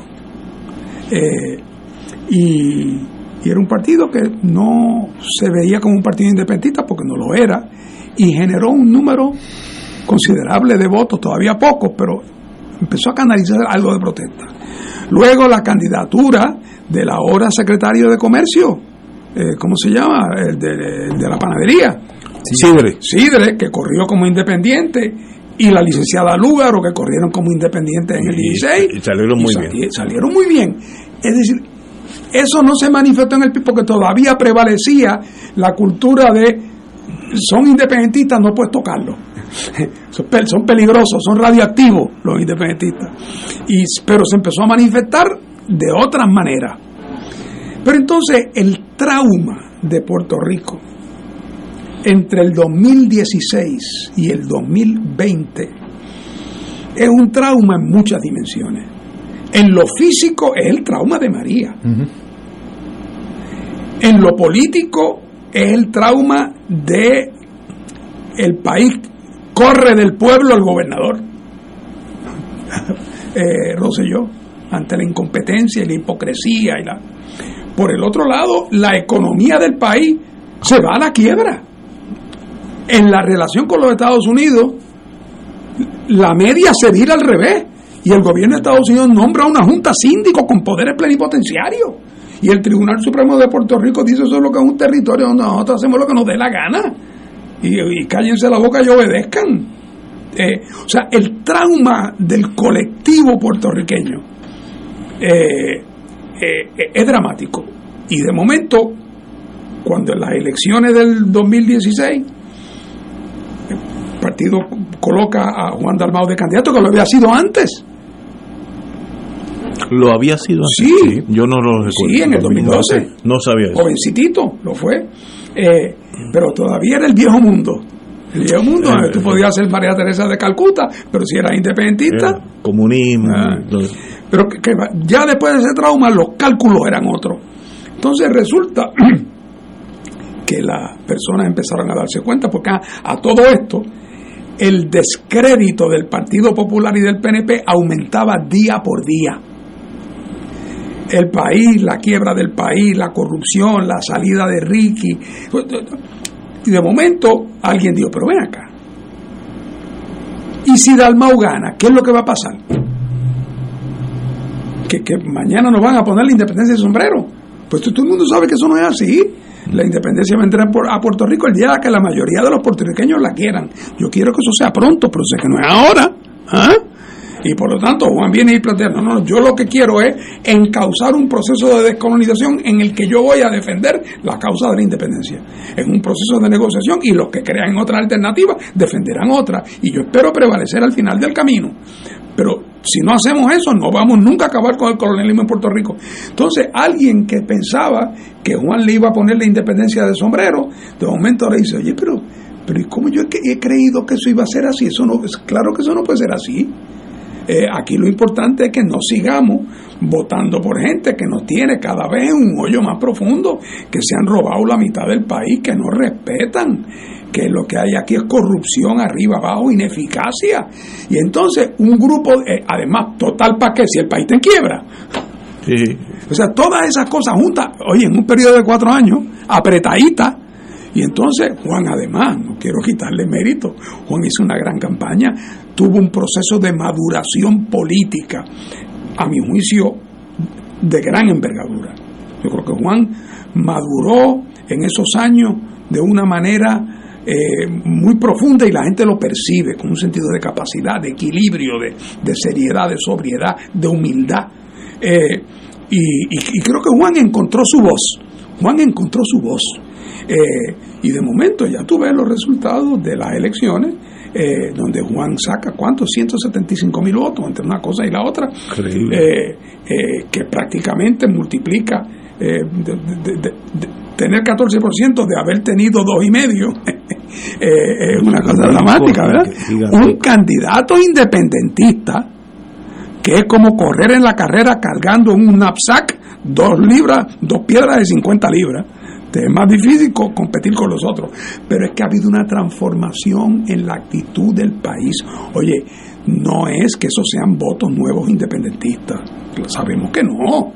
Hombre, habrá algunos que sí, pero eso no. Eso es gente que sabe que el tema del estatus político se va a resolver de otra manera. Se va a resolver en una mesa de negociación donde los puertorriqueños y los americanos logren afinar diversas alternativas de descolonización, se pongan de acuerdo sobre sus contenidos, sepan cuáles son sus consecuencias y eso se le someta al país para que el país escoja después de un largo y cuidadoso proceso de negociación. No puede ser de otra manera. Y ese proceso hay que empezarlo. Y quien único tiene incentivo para caminar ese camino es Juan, porque el de la estadidad no lo tiene, porque no quieren invitar a más nadie a la mesa y porque además le ha ido muy mal. Y el Partido Popular, porque las propuestas que hacía antes y que hace ahora son propuestas que no tienen recorrido. En, en, los Estados Unidos. Así que ellos lo que les interesa es hablar del tema, pero no hacer nada. Mientras que Juan es el contrario. A Juan lo que le conviene es hacer algo y, ofrecerse como instrumento para canalizar el proceso político. Y yo creo que esa es la explicación de ese aumento dramático que, como digo, digo, yo no soy, yo, no tengo una bola de cristal, pero eh, si, si, tú me preguntaras, ¿ese proceso de fortalecimiento de esa candidatura va a continuar? Mi contestación sería sí, porque los problemas que dieron lugar a su florecimiento están ahí y son más agudos. Y quienes pudieron haber revertido eso, que es una toma de conciencia de parte del liderato PNP y del Partido Popular de que tenían que enderezar y cambiar dramáticamente sus culturas políticas a la luz de lo que estaba pasando en Puerto Rico, ninguno de los dos ha aprendido la lección y por lo tanto se han seguido hundiendo más. Yo tengo la sospecha de que la popularidad de los políticos PNP y populares en Puerto Rico es hoy tan mala o peor, creo que peor, eh, que lo que era en las elecciones del 20. Eh, y si a eso le añadimos lo que nos espera de aquí al día de las elecciones, creo que vamos a ver ese fenómeno del 16, lo vamos a ver expandirse de manera dramática. Si además hay una percepción en el país de que fuerzas que antes operaban independientes empiezan a actuar coordinadamente con acciones concertadas políticas y empiezan a colaborar, eso produce un efecto de sinergia que fortalece aún más el proceso. Así que yo creo que esa marea seguirá subiendo y que en algunos sitios se puede hasta desbordar. Yo como observador estadista, que siempre he votado estadista, pues puedo notar un gran cambio en la visión nuestra del independentismo. No estoy diciendo lo que es la realidad, es la visión. Y, es, por muchos años había una idea, estábamos en la Guerra Fría, Stalin, eh, los tanques pasándole por encima a la gente en Checoslovaquia, aquellos años.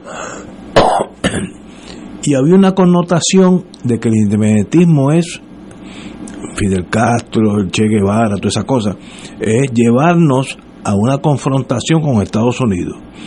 En otras palabras, eh, Estados Unidos, todos los americanos eran bien malos, y si el mundo saliera de todos los norteamericanos, el mundo sería como Suiza, una cosa. Y eso yo lo tuve, yo, yo, no estoy hablando de lo que yo percibí, yo lo tuve por muchos años, soy hijo de la Guerra Fría. Algunos dicen que todavía estoy en la Guerra Fría, pero tal vez exagere, Carlos. Pero hoy yo noto, en inglés, eh, user-friendly independentismo, sin odio, sin, sin rencilla hacia el americano. Ustedes no se tienen que ir del país, ¿sabe? Ese, ese tipo de cosas que para mí era casi secundario en mi vida, eso era así. Los pipiolos lo que quieren es matarnos a todos nosotros y salir, comerse los nietos míos vivos si posible. Al revés. No, pero, no, eh, pero la percepción, ahora, esa percepción está cambiando. Vino otra generación, vino otra eh, generación en los estadistas y en el mundo independentista también, los dos han cambiado. Y ahora yo noto una cordialidad que ser independentista no es malo, que antes te costaba hasta el empleo, aquellos años, para que tú eras muy joven, Adrián. Era la política oficial del gobierno local y el federal. Sí, también. Ser independentista era algo. Y yo noto que eso cambió. Yo lo noto en mi vida personalmente. Eh, y yo lo noto en amigos míos, los hijos de los amigos míos estadistas, no tienen esos miedos del comunismo y Stalin. Es otra época y eso es bueno para ustedes. Es un, excelente. Hay un, un campo de amistad aunque Puerto Rico se moviera a la independencia, no vamos a ser una, un, enemigo de los Estados Unidos, vamos a trabajar con los Estados Unidos. Y eso es un cambio radical en mi percepción personal de lo que era el independentismo y en muchos amigos míos que ya lo cogen a chiste y eh, nos unimos, hablamos independentistas y todo como si fuera una hermandad. Antes, yo me acuerdo de una fiestecita que yo di cuando estaba en colegio en tercer año de, de, de, de leyes que yo tuve que separar los independentistas y los estadistas, se iban a entrar a puño en la fiesta. Esa época ya pasó. Y qué bueno que pasó y busquemos otro horizonte a donde quiera la mayoría de Puerto Rico. ¿Cómo tú lo ves, Adrián? Mira, tú crees de, la, de esa otra generación. Y algo de eso hay. Yo creo que, que, que antes habían unos factores que todos eran negativos. Estaba la Guerra Fría, la burbuja esta en la que estaba el país de bonanza económica que parecía que eso nunca se iba a acabar, eh, que la gente no tenía las preocupaciones que hay ahora y encima ser independentista no, no es que era una percepción, como dice Fernando, que era delito. por mucho tiempo. Después fue malo. y, y había una polarización ideológica en el mundo entero, ¿verdad? Pero nosotros, como colonia de los Estados Unidos, pues eh, eh, era muy, muy o, o, blanco o negro, pocos matices. Oye, y con el asunto de Cuba, Puerto Rico estaba en, en el centro de uno de los focos de la Guerra Fría. así es. Era aquí. Estoy de acuerdo. Todo eso fue, fue desapareciendo poco a poco. ¿Qué es todo eso? Tanto las visiones polarizantes ¿verdad? de la Guerra Fría como la economía artificial del país. Y, y se fueron de, desvaneciéndose las dos cosas juntas. Cuando el muro de Berlín cayó, yo tendría cuatro o cinco años, o sea que yo ni me acuerdo de eso. O sea que, y yo no, ya yo no soy tan joven. Hay por lo menos tres generaciones de lectores que no habían nacido eh, cuando se cayó el muro de Berlín. Así que eso, eso implica que la mitad, casi la mitad del electorado no tiene las nociones de la Guerra Fría en su formación necesariamente. Y además es el mismo, el mismo grupo que mencioné ahorita que llegó a un país ya destruido Así que una generación completa cambió su visión del independentismo, otros no tienen, nunca tuvieron la visión contaminada del independentismo, sino lo ven como otra fórmula de estatus.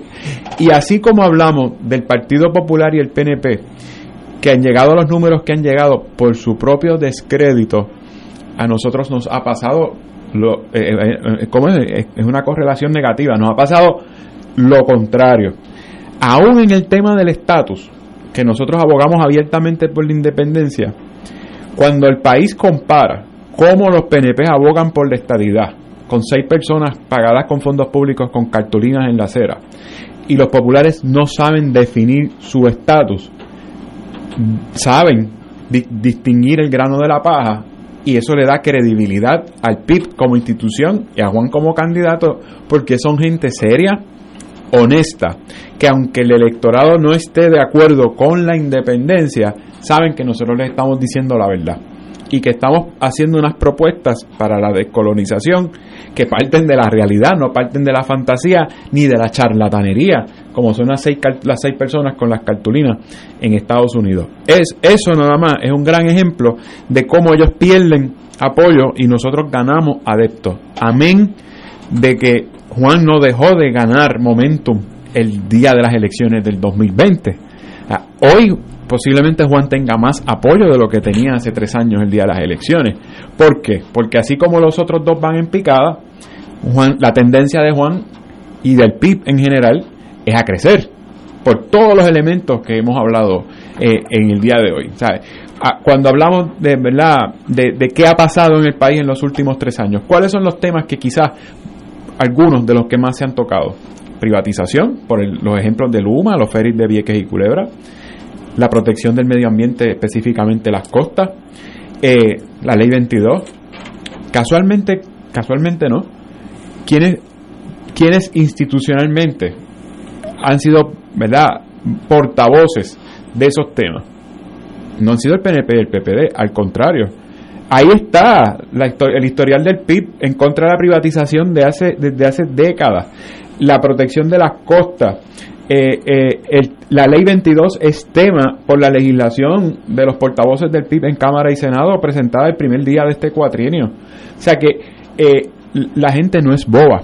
El elector de Puerto Rico es un elector inteligente que, que, que, que bueno, sabe votar también que votan mixto por los legisladores del PIB, aún en aquella época de la Guerra Fría, donde ser independentista era delito. O sea, se subestiman cuán pendiente está la gente a la política.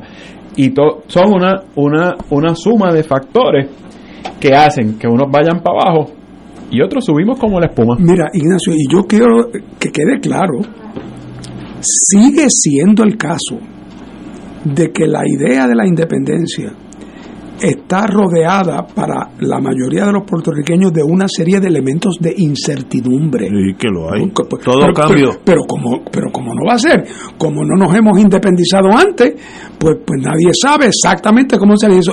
El gran progreso donde está es que la gente sabe que tú no vas a tener que ordenar lo que te vas a comer hasta que puedas ver primero el menú. ¿Ah? Antes la gente, no, no vaya a ese restaurante, no, no, no, yo voy al restaurante y, voy a ver el menú. Y cuando yo veo el menú y veo en qué consiste y cuánto vale y qué me ofrecen, pues yo decido qué voy a pedir. Y ahora entonces, de momento, el hecho de que Juan favorezca la independencia y de que el PIB la favorezca, no quiere decir, por lo tanto, que tú estás comprando, porque el PIB plantea que va a tratar de obtener las siguientes cosas en la negociación. Y tenemos razones para pensar que todas esas cosas son obtenibles, entre otras cosas porque a la larga no son incompatibles con los intereses americanos tampoco. Pero la gente no me tiene que dar el cheque en blanco. La gente puede llegar el momento donde cuando se concluyan las negociaciones, ya tú verás, en el caso de la estadidad, ¿Qué le van a decir? En el caso de la estadía le van a decir, mire señores, a la luz de nuestra experiencia, eh, este tema de la estadía es un asunto que hay que dejar para un par de generaciones después, porque esto requeriría 90% de apoyo de la población en Puerto Rico en varios plebiscitos sostenidos y requeriría que tuvieran el ingreso per cápita de Mississippi y requeriría, muy bien, es decir, en efecto, olvídate de eso que eso no va a llegar nunca. Y entonces cuando hagan esa oferta va a haber estadistas puertorriqueños decir, pero espérate, eh, chequearán la de la libre asociación, chequearán la de la independencia y se darán cuenta que el que no le interesa ser una colonia para siempre va a tener que tomar otra decisión, pero la va a tomar con conocimiento de causa. Lo que, lo que marca esto como un momento distinto al del pasado es que el que tú no sepas todavía si tú en su momento vas a optar por la independencia o no, no es razón para tú no dejar de impulsar un proyecto de descolonización en manos de la única persona que está en posición de poder adelantarlo. Eh, porque es que si los otros estuvieran en serie, pero como no lo están, y yo creo que ese es el gran cambio, eh, ese es la gran diferencia cualitativa. Eh, y yo creo que eso es un paso adelante, porque si no, no íbamos a salir del estancamiento nunca. Seguimos Tú me dirás, caramba, Fernando, pero te la está jugando fría porque llegará el momento de cuando venga esa oferta y si la independencia entonces no tiene el apoyo mayoritario. Yo me la juego que cuando esté el menú sobre la mesa, confeccionado por todas las partes interesadas, ese día ese menú va a favorecer el que Puerto Rico sea un país independiente de los Estados Unidos con excelentes y cercanas y estrechas relaciones que entre otras cosas reflejarán una historia común de 125 años. Hombre, faltaba más. Parentela en los dos bandos. En los dos lados. O sea, esto es un. Eh, estos son. Hay algo de elementos siameses, uno más grande y uno más pequeño, pero hay algo de elementos siameses. Y esto no se puede resolver sino con una cirugía muy cuidadosa, pero hay que resolverlo. Y yo creo que eso va a prevalecer a la larga. ¿Por qué tú crees que el Congreso de Estados Unidos, que cuando toma la decisión en el caso de Balzac, de que Puerto Rico no ha sido incorporado y que para que fuera incorporado requiere una expresión eh, eh, indudable, clara, eh, del Congreso. ¿Por qué tú crees que desde 1923 hasta ahora el Congreso no ha hecho una expresión incorporando a Puerto Rico? Lo dice el Tribunal Supremo, no están incorporados. Para estarlo requiere una expresión del Congreso. El Congreso pudo haber en cualquier momento, desde 1923 hasta el día de hoy, incorporado a Puerto Rico. Y ha rehusado hacerlo. Si tuviera interés, no, hubiera incorporado hace tiempo. Aunque fuera como territorio incorporado y no estado todavía, hubiera dado ese paso. Cuando no lo ha dado, los hechos hablan por sí mismos. Los hechos hablan por sí mismos. Lo que pasa es que no ha habido un momento oportuno y el ser colonia siempre les ha resultado a ellos más conveniente por razones geopolíticas y militares y estratégicas que ya no tienen la vigencia que una vez tuvieron. Así que yo creo que el panorama a la larga es favorable, pero no deja de ser cierto que Puerto Rico será independiente el día que la mayoría de los puertorriqueños lo quieran, y así será. Bueno, oye, tengo dos llamadas, dos mensajes. ¿Quién es la nueva voz en Fuego Cruzado? Así que identifica de Adrián porque veo que hay, hay inquietud de hay un tercero ahí que no sabemos si es un agente encubierto si es un independentista unos datos de Wikipedia ahí Adrián González a sus órdenes secretario de organización del PIB pero fui candidato a la alcaldía de San Juan en las pasadas elecciones ah, verdad, me acuerdo. y me desempeño como director de la oficina legislativa de María de Lourdes Santiago allí en el Senado a sus órdenes a los dos compañeros que me me escribieron, ya saben, oficialmente, no es un encubierto, no es un miembro del FBI, eh, Adrián González Pipiolo. que se va. que se hasta ahora. Porque los mejores agentes encubiertos son los que no lo parecen. Exactamente. Señores, vamos a una pausa, amigos, y regresamos con Fuego Cruzado. Fuego Cruzado está contigo en todo Puerto Rico. Oro 92.5 FM te invita al viaje Ruta del Vino Italia del 14 al 29 de octubre del 2023. Visitaremos las ciudades de Roma, Siena, Florencia, Venecia, Verona, Génova, Turín y Milán. El viaje incluye catas de vino en bodegas de la Toscana y Piamonte, traslados aéreo vía Iberia, hoteles cuatro estrellas, todos los desayunos, algunos almuerzos y cenas, autobús con aire acondicionado, guías, impuestos y cargos hoteleros. Información Culture Travel 787 569-2901 y 787-459-2025. Nos reservamos el derecho de admisión. Culture Travel, licencia 152AV90. Todos los jueves Radio Paz y la Administración del Seguro Social te ofrecen un espacio informativo para orientarte y aclarar todas tus dudas sobre los derechos, requisitos y obligaciones para poder disfrutar de sus beneficios. Plantea tus preguntas por el 787 349-82 y conoce antes que nadie los detalles concernientes a cambios y nuevas regulaciones escuchando todo sobre Seguro Social con Víctor Rodríguez los jueves a las 11 de la mañana por Radio Paz 810 AM. Despierta con la gracia de Dios iluminando el sendero y responde al llamado de congregarnos en su nombre cuando el sol despunta en el Santuario Nacional de Nuestra Señora, Madre de la Divina Providencia, tempranito en la mañana, sábado 5 de agosto.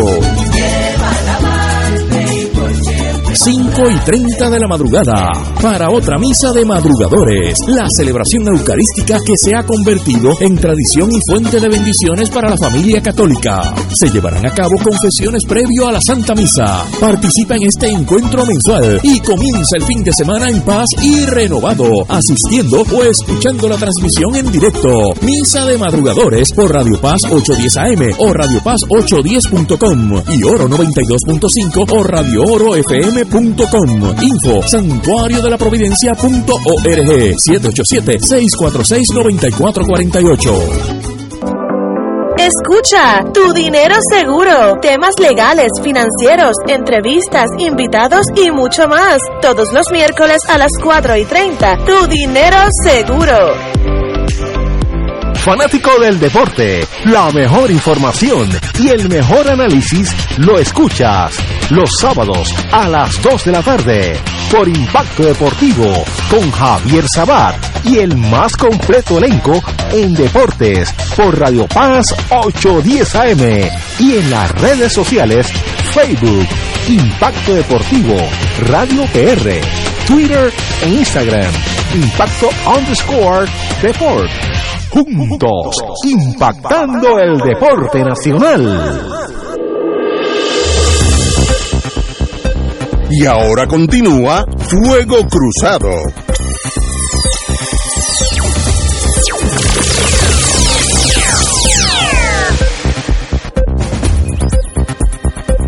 Regresamos, amigos y amigas, a Fuego Cruzado. Bueno, vamos a la ley 22 piden análisis del impacto de la antigua ley 22, que ahora es la 60, pero es la misma cosa.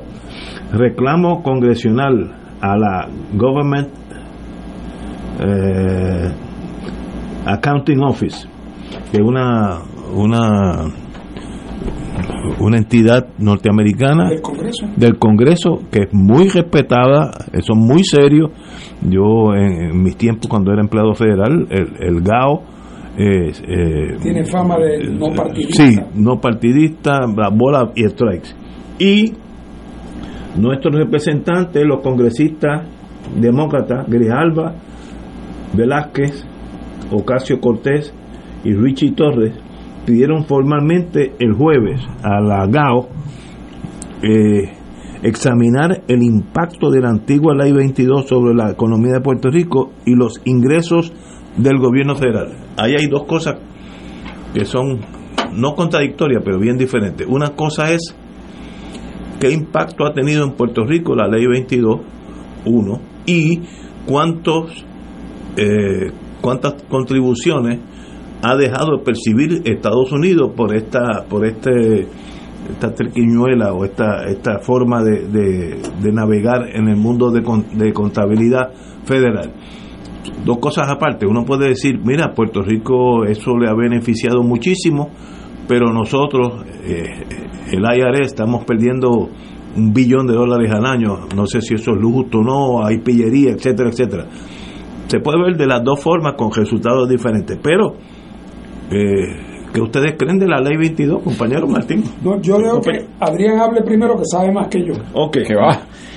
Mira, Ignacio, la, la, y los que nos están escuchando, eh, esta ley se aprobó en el 2012 y un poco, cuando uno lee la exposición de motivos y, y, yo he hecho bastante investigación de las entrevistas que concedieron los autores, ¿verdad? Y, el gobernador de entonces, que fue Luis Fortuño, era el, el, volvemos a la fantasía, ¿no? Y a los engaños. Decían que en ausencia de las 936 hacía falta una ley local que se pareciera a la 936 para atraer inversión extranjera y que era una gran idea aprobar una ley como esta que incentivara que muchos individuos millonarios se mudaran a Puerto Rico porque eso iba a poner la economía a moverse. Ya estábamos en el 2012, veníamos ya seis años eh, de recesión económica y esa fue la gran idea. Eh, que si se mudaban muchos millonarios a Puerto Rico, el dinero aquí iba a correr en la calle, iba a mejorar el, desempleo, la, actividad económica iba a mejorar, etcétera. Ya 10 años después sabemos que no, que no es así. Pero a cambio de, de que se mudaran para acá, la concesión que les dio el gobierno fue que todas las ganancias que generaran a través de inversiones o ganancias de capital estaban exentas de pagarle eh, tributos al Departamento de Hacienda. Que eso va desde bonos hasta eh, acciones en la bolsa, eh, intereses que, generen cuentas de banco aún en el extranjero y ganancias de capital en general.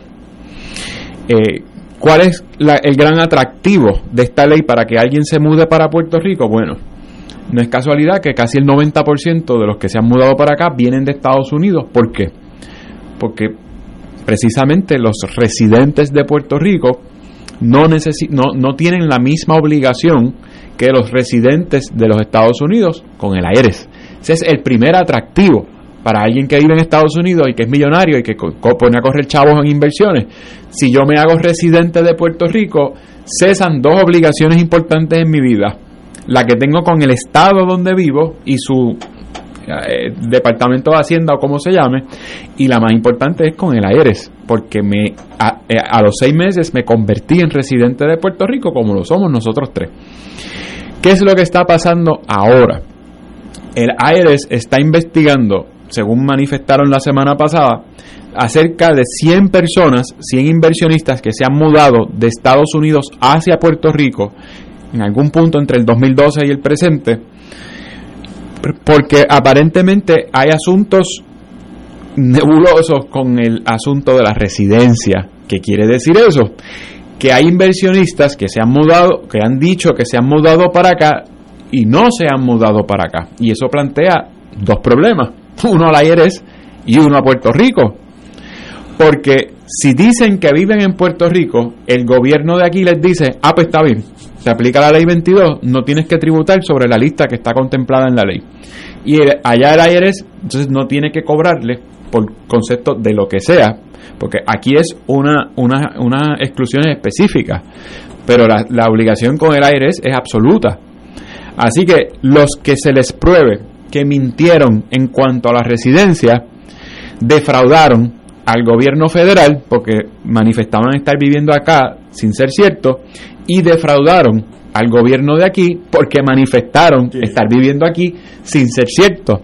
Así que al final le van a deber dinero tanto al gobierno federal como al gobierno de aquí.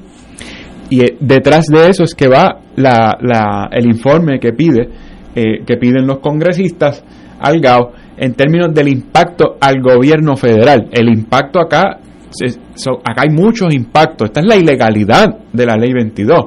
Pero aquí, socolor de ley, hay muchos impactos, que por eso es que es una ley mala.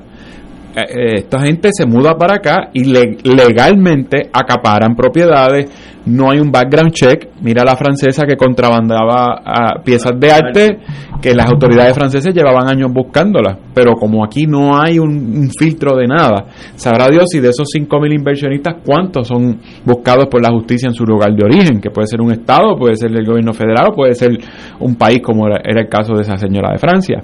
Una vez viven aquí, pueden delinquir y tampoco hay un requisito, o, o digo, un- no hay una disposición que diga si cometes un delito grave se te revoca el, el decreto. Eso no existe.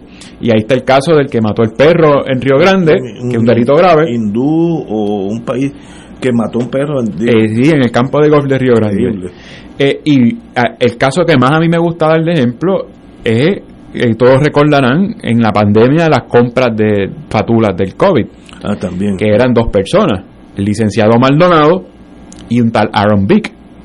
Aaron Vick era un inversionista de la ley 22 que en es, acababa de, de- de- Esto fue en mayo, el decreto se lo habían concedido en plena pandemia como en abril.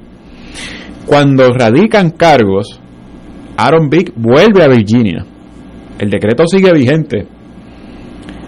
Cuando lo buscan para imponerle fianza, que le piden ven para acá, que vamos a celebrar una vista, desde allá, desde Virginia, demanda al gobierno de acá, de Puerto Rico, y el primer hecho en la demanda, la primera alegación en la demanda es yo, Aaron Vick, residente de Virginia.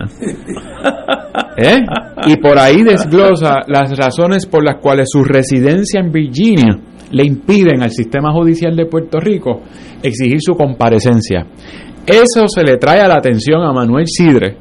Y Manuel Sidre, ¿verdad? como director del Departamento de, de Desarrollo Económico, que son los que se encargan de los decretos, planteó que no tenían evidencia suficiente. Esto fue en una vista pública en el Senado. No me. Que no tenían evidencia suficiente para determinar que Aaron Vick ya no era residente de Puerto Rico y no había que quitarle el decreto. Ni hablar de Brock Pierce. Brock Pierce, mientras, y lo sigue siendo, eh, eh, mientras era eh, mientras es beneficiario de la ley 22 estuvo en campaña activa para el Senado Federal por el estado de Vermont. Vermont, sí, sí. Para ser beneficiario de la ley 22 hay que ser residente de Puerto Rico. Para ser senador por el estado de Vermont hay que ser residente del estado de Vermont. En uno de los dos sitios no, no vivía, pero en los dos no podía vivir a la vez. Y tampoco fue motivo para que el Departamento de Desarrollo Económico revisara eh, eh, el decreto de, de- de Brock Pierce, lo que convierte, a mi juicio, al gobierno local en cómplice de estas actuaciones ilegales.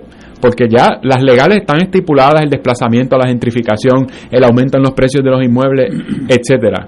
Pero ya aquí estamos hablando de actuaciones ilegales que con el tiempo, con el poco tiempo que ha pasado después de los ejemplos de Aaron Vick y Brock Pierce, que son de residencia específicamente, eso precisamente es lo que está investigando el IRS. Casos como esos dos, que son los que sabemos por uno es figura pública y el otro por la notoriedad del caso de, la, de las pruebas, pero son 5.000. Y que son obvios, eso es. Demasiado obvios, por eso son tan obvios que uno no exagera cuando dice que el gobierno se ha convertido en cómplice. Porque eh, yo entiendo. estimula el que otras personas que no sean Aaron Vick y Brock. Pierce actúen de la misma forma. aunque sean malandrines, pero que vengan, porque algo cae. Me imagino que esa es la lógica, ¿no? Pero es lo que decía Fernando hace un rato. Este es la, el estilo este de cómo guisan los que yo conozco, porque al, al gobierno no entra un chavo. Estas leyes le cuestan al país, eh, por, por ingresos dejados de percibir, cientos de millones de dólares al año. Eh, la eh, cuando eran 2.000 inversionistas nada más, co- eh, costaban 300 millones. Ahora hay el doble, así que debe estar costándonos el doble, 600 millones. Pero hay un círculo, hay el Centro de Periodismo Investigativo lo, lo bautizó, hay una casta de intermediarios que viven de traer a esta gente para acá. Bueno, por seguro. La nuera del gobernador tiene una compañía, es representante de una compañía de bienes raíces internacional que son que cuyos únicos clientes pueden ser esta gente porque en Puerto Rico nadie puede comprar un solar de 45 millones en Guánica en el mar ni, ni pagar 20 mil dólares mensuales de renta en San Reyes en Río Grande. Así que eh, lo que está detrás de, de estas leyes es mucho más de los beneficios X que pueda tener la, la política puertorriqueña. Eh, Es otra cosa. Compañero Martín. Sí, bueno, no- yo no tengo mucho que, que añadir a eso, salvo recordar que, que técnicamente aquí son dos cosas distintas. Aún antes de la existencia de la ley 20 o de la ley 60 o de la ley 22, una persona que es residente en Puerto Rico no tiene obligación tributaria en los Estados Unidos, federal, sobre sus ingresos locales. Nosotros tres, que somos residentes de Puerto Rico, no tenemos que llenar planilla federal, a menos que tengamos ingresos provenientes de, Estados, Unidos. Así que, si no existiera la ley, eh, eh, la ley eh, eh, 22 y el señor Brock Pierce se viniera a vivir a Puerto Rico de verdad y se volviera residente, dejaría de tener obligación contributiva federal por los ingresos que obtuviera en Puerto Rico. Pero para ser atractivo que el señor Pierce se viniera para Puerto Rico, el gobierno de Puerto Rico, Luis Fortuño, le dijo, oye, vente, porque no solamente que no vas a tener que pagar eh, sobre tus ingresos, eh, eh, lo- los ingresos que tú generas que no son necesariamente en Estados Unidos o los que inviertas en Puerto Rico, no solamente que no vas a tener que pagar allá, es que yo acá no te cobro tampoco. Bueno, pues eso, eso levanta el avispero, eh, como pasó en parte con la 936 también, que empezó a haber jurisdicciones en Estados Unidos que dijeron, pero espérate, ¿cómo es eso? Que tú te dedicas a robarme contribuyentes a mí. ¿Ah? Tú le ofreces lo que yo no puedo ofrecerle. Y entonces la fábrica mía cerró aquí en Oklahoma. Algunos de los enemigos más grandes de la 936 fueron precisamente políticos norteamericanos que se quejaban que Puerto Rico les estaba pirateando, eh, eh, pirateando fábricas a base de un beneficio del Código Federal. Así que esto también un poco expone las contradicciones que hay. Pero el otro elemento es el siguiente. Aquí puede haber gente que está jugando el juego con cierta limpieza dentro de las reglas de juego. Pero usted este otro problema de cuáles son los ingresos generados fuera de Estados Unidos y cuáles son los generados dentro. Porque si usted tiene un montón de acciones en General Motors, pues nadie tiene ninguna duda de que esos son ingresos provenientes de Estados Unidos sobre los que tienes que declarar. Pero ¿qué pasa si tú eres un abogado? Y está aquí. y tú estás aquí, pero tu cliente está por otro sitio y, y eso ese ingreso, ¿dónde tú lo generaste? Tú estabas aquí, no has salido. Eh, o sea que llega el momento en que también se presta para que se cree un mundo paralelo ahí de racket, que resulta racket particularmente para los federales, porque eso puede ser dinero el cual indubitablemente de ellos no ser residentes de Puerto Rico hubieran tenido que tributar allá. Y por eso este, este tipo de esquema te atrae a una gente muy sospechosa, porque son gente que viene buscando la trampa, que viene buscando la excepción, que viene buscando la, la interpretación amplia. O sea, gente que se dedica a patinar en hielo finito. Y esa gente que se dedica a patinar en hielo finito contributivo, pa- patinan en hielo finitos en otras dimensiones también.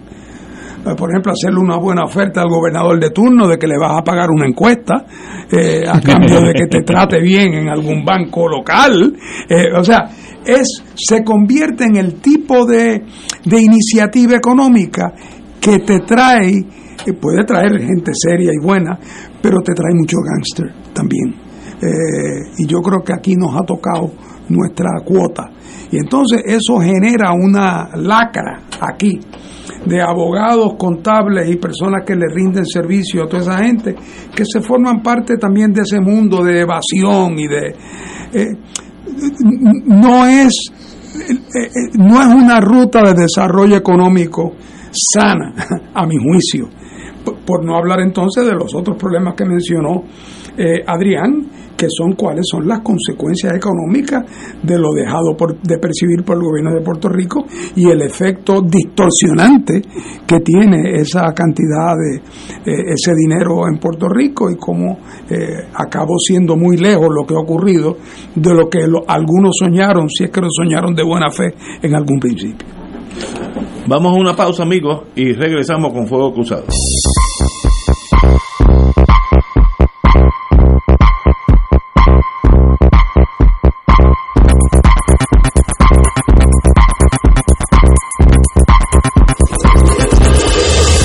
Fuego Cruzado está contigo en todo Puerto Rico. Como parte del 55 aniversario de Esmeralda de Oro 92.5 FM, disfruta de un programa especial el jueves 27 de julio a las 10 de la mañana, que recoge la historia, anécdotas e interesantes entrevistas, un resumen de los 55 años de la excelencia musical de Puerto Rico, con el auspicio de Cooperativa Sagrada Familia, Lucios Restaurant, Hospicio Géminis, Vega Coop y con el coauspicio de Manteca de Ubre, La Vaquita. Recuerda, un programa especial del 55 aniversario de Esmeralda de Oro 92.5 FM, jueves 27 de julio a las 10 de la mañana. Mi pueblo trabajador, que día y noche. 2.6 millones de autos en Puerto Rico. Algunos de ellos con desperfectos. Autocontrol. Tu carro. Tu mundo. Tu mundo. Tu mundo. Ahora, de 12 del mediodía a 3 de la tarde. Por Radio Paz 810 AM y Radio Paz 810.com. De todo un poco, con Manolo Almeida, el más ameno en tus mañanas por Radio Paz 810 AM, de martes a viernes a las 9 de la mañana. Notas positivas, salud, ambiente, negocios y entretenimiento. De todo un poco, martes a viernes por Radio Paz. ¡Estamos vivos! Y ahora continúa Fuego Cruzado.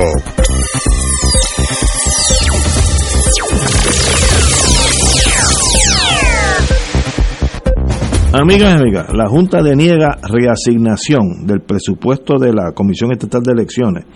La Junta de Supervisión Fiscal denegó un pedido de la Comisión Estatal de Elecciones para reasignar 282 mil dólares de su presupuesto con los que la agencia pretendía pagar reparaciones, materiales y dietas para las comisiones locales por reuniones en años pasados, particularmente por el incremento en el código electoral, por el incremento que el código electoral estableció en el 2020. La Junta, esta, Junta de Supervisión Fiscal denegó la petición de reasignar y le dijo a la Comisión Estatal de Elecciones que debe usar los fondos del año en curso asignados en el presupuesto certificado 2024 para cubrir los gastos objeto de la solicitud. Como tú conoces de ese mundo eleccionario, ¿de qué están hablando estos muchachos? Yo el detalle, francamente, de ese caso no lo conozco, pero sí levanto bandera. Eh, la, el, en la Comisión Estatal de Elecciones y en el proceso eleccionario, el, hay una figura en Puerto Rico que se llama la figura de las personas que están en destaque. Es decir, que son todas aquellas funcionarios del gobierno de Puerto Rico que en un momento dado el gobierno, el partido de gobierno particularmente, los pide que los, se los manden de, eh, de, en destaque para hacer distintas tareas eh, eh, en distintas áreas. Normalmente una solicitud de destaque tiene la ventaja de que al que lo solicita no le cuesta nada, porque lo paga el presupuesto de la agencia que está adscrita. Trata de conseguir que le den un destaque a un independentista para que tú veas. Siempre no pueden porque es indispensable. Pero entonces tú ves los otros lados y los ves.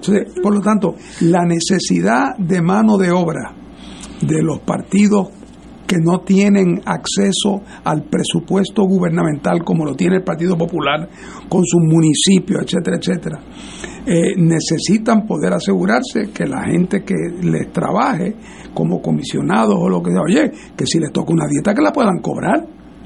pero porque los otros tienen otras maneras de compensar a la gente que colabora Veo, con ellos. ahora entendí. Y entonces, pues, hay que tener mucho cuidado. Sí, Yo- sí, otra vez, sí, yo sí. Este detalle no lo conozco, pero sé que la soga parte siempre por lo más finito. Buen punto, buen punto. Ahora entendí. No, y hay otro dato. Fíjate que eh, la, jue- la, la presidenta de la comisión fue diáfana en que esa petición que se le hizo a la Junta de Control Fiscal se deriva directamente de los aumentos que conllevó el Código Electoral del 2020 en cuanto a los costos de operación de la Comisión Estatal de Elecciones. Creo que es justo y necesario, como la Iglesia, es verdad es justo y necesario recordar cuando se estaba discutiendo la aprobación del Código Electoral cuando se le cuando los periodistas o en los debates se inquiría a los líderes del PNP de por qué esa esa ese empecinamiento con reducir la participación de los partidos siempre planteaban que es que en la crisis económica que está el gobierno y en y en y en las circunstancias que estamos había que, que partir por ahí para economizarle dinero a la Comisión Estatal de Elecciones, lo que resultó ser falso. En la ley, el único efecto que tiene eliminar partidos de la Comisión Estatal de Elecciones es reducir la participación de los partidos, pero no tuvo ningún efecto económico el reducirlos, y me explico. Todos los sueldos aumentaron, pero al doble prácticamente en términos de lo que son los comisionados, el presidente y la presidenta alterna, por- y el del secretario. Los comisionados del PIB no aceptaron el sueldo que daba la ley nueva por lo, por lo obsceno que es. O sea, tienen, tienen sueldos de jueces, menos el, el- en el caso del presidente tiene el sueldo de juez, presi- de, como si fuera juez del Supremo. Son ciento y pico de mil pesos. Las dietas aumentaron de 75 a 150 dólares. ¿Qué son las dietas? Los comisionados locales no son empleados de la comisión. Los comisionados locales hay uno por partido en cada en cada precinto y se reúnen una vez al mes. Así que por el aumento que, que, que se legisló para los de ellos, ¿ves? Eh, el, el- el- la comisión no pudo pagar las dietas de los comisionados por un año entero. O sea, eso es una deuda que tiene la comisión con los deuda. comisionados de todos los partidos casi desde las elecciones.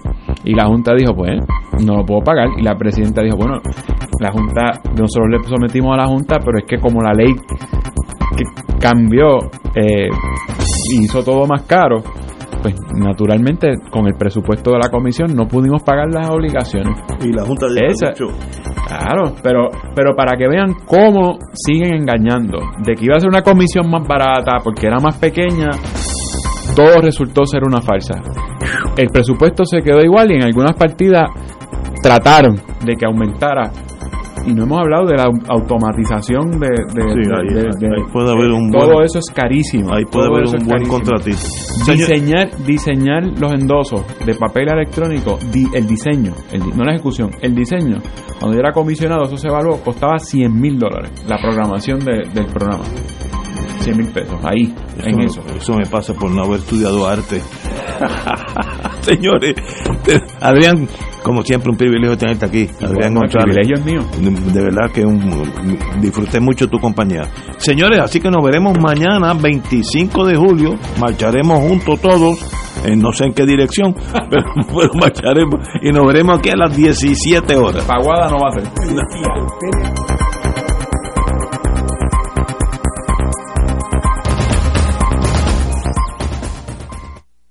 Esta emisora y sus anunciantes no se solidarizan necesariamente con las expresiones vertidas en el programa que acaban de escuchar.